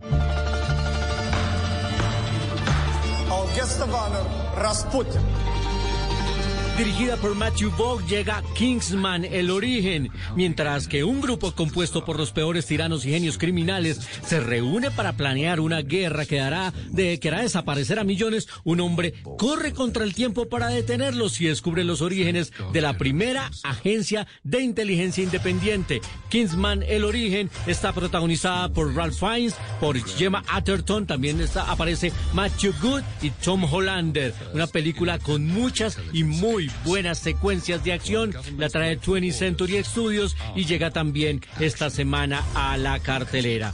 Y otra película que también se estrena esta semana tiene que ver con algo de terror porque es un contagio en alta mar. Esta película es una coproducción entre Irlanda, el Reino Unido y los Estados Unidos. El título original es Sea of Fever, algo así como la fiebre en el mar. Aquí la conoceremos como Contagio en alta mar. Y es la historia de una controvertida estudiante de biología marina que se ve obligada a abordar un barco de pesca con una tripulación poco amigable. Pero lo que parecía un simple estudio de campo se convierte en una experiencia absolutamente aterradora cuando el barco se dirige a un territorio inexplorado. Contagio en alta mar, otro de los títulos independientes que llegan esta semana a la cartelera. Recuerden, la información actualizada todo el tiempo también en arroba soy cinefanático en Twitter y por supuesto siempre aquí en En Blue Jeans, el programa más feliz de Blue.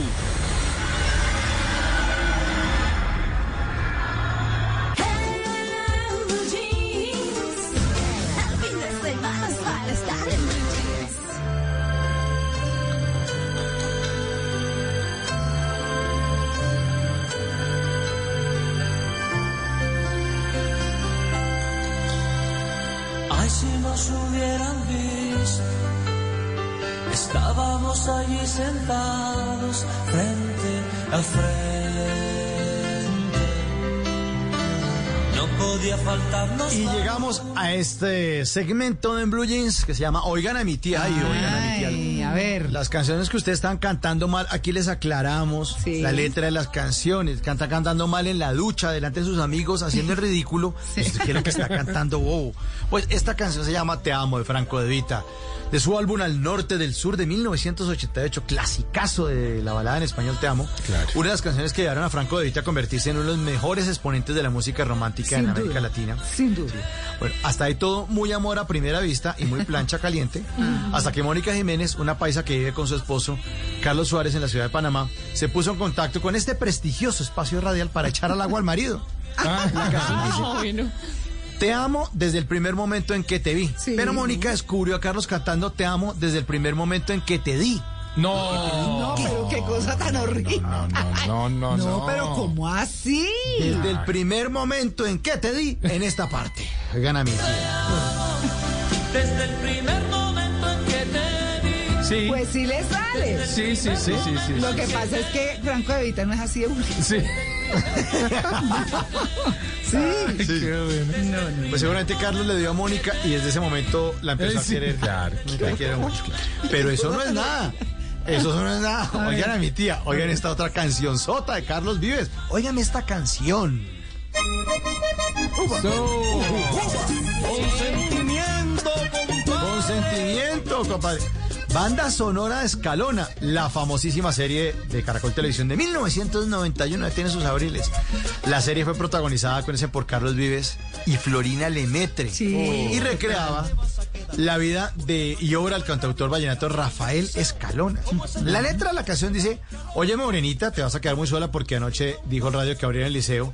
Como es estudiante ya se va a Escalona. Pero Gabriel Palencia se puso en contacto con el Blue Jeans para contarnos que en su barrio había un niño que cuando daban Escalona cantaba, oye morenita, te vas a quedar muy sola porque anoche dijo el radio que abrieron a Eliseo. Uy, o sea, le metieron un golpe en la Sí, mula claro. a Eliseo y me lo abrieron. Está, Claro. ya, está ya escalabrado. Quiero decirle que se oigan a mi tía, también me identifico con él. Ah, Yo sí. también cantaba eso así hace muchos años. Abrieron a Eliseo.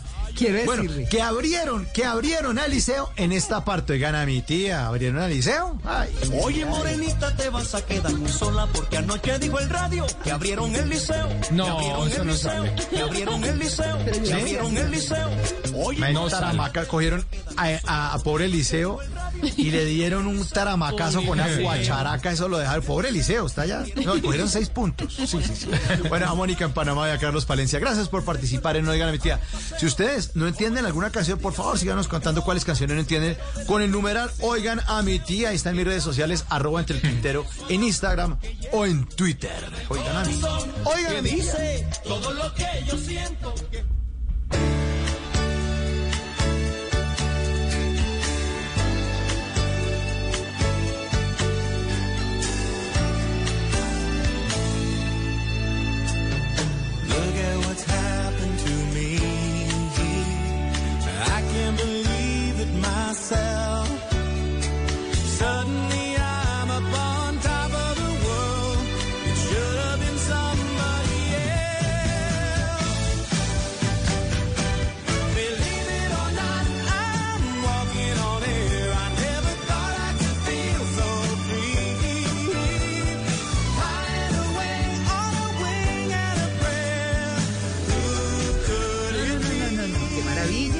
Ya saben, al comienzo les dijimos que busquen las canciones que no importa que no sepan qué quieren decir, si es que no saben el idioma. Pero si los hace sentir rico, si la música les llega al corazón, háganlo. Les va a dar una cosa chévere de energía buena. Así que, bueno, ¿qué nos llevamos puesto? Uy, bueno, tanto que nos llevamos puesto. Hay que limpiar el cuarto de San Alejo de la casa, pero también hay que limpiar el cuarto de San Alejo que a veces llevamos por dentro. Eso. Todas esas emociones represadas, odios, rencores con los que cargamos, es importante liberarnos de eso, limpiarlos y para limpiarlos primero hay que conocer qué es lo que tenemos, que no nos está sirviendo para avanzar en el camino, esos grilletes emocionales que nos mantienen en un lugar y no nos dejan caminar la vida como deberíamos caminar. Hola, está bueno eso de los grilletes emocionales. Me gustó. Sí, Me gustó. bueno, podemos hacer un programa sobre grilletes emocionales. Sí, señora, eso está muy bien. Bueno, pues ahí está, sí, estos días en que uno no hace casi que nada y que tiene todo el derecho a dedicarse a uno mismo. Sí. Entonces, mírelo, piénselo, hágase preguntas, acuérdense de esas que nos enseñó Carlos Maldonado hace unos días en unos Ah, programas claro. que decía, decía, pregúntese en qué no ha sido exitoso, en qué no le va tan bien y de pronto ahí está el tema, ¿no? Eso era lo que nos enseñaba. Bueno, pues listo, a ustedes muchas gracias por su sintonía, a ustedes queridos compañeros como siempre, ¡Feliz gracias. año! Feliz, ¡Feliz año. año! Feliz año. Ay, nuestros mejores deseos sobre todo para nuestros oyentes eh, y en mi caso para ustedes por hacer de este programa un programa fantástico, delicioso, eh, no importa que sea los fines de semana, por el contrario, es una maravilla que sea los fines de semana. Alejito, gracias. Gracias, Juliana. Muchas gracias, Mauro, a Luis Carlos y a todos, a ustedes, Juanca, Malena. Juiciosos, ¿no? Claro. Por favor. siempre. Pues Juanca. yo sí, Juanca no sé. El propósito de Juanca este año no sé cuál es, pero bueno, que mi Dios lo proteja. Eso. Bueno, muy bien, nos vemos el próximo fin de semana. Chao.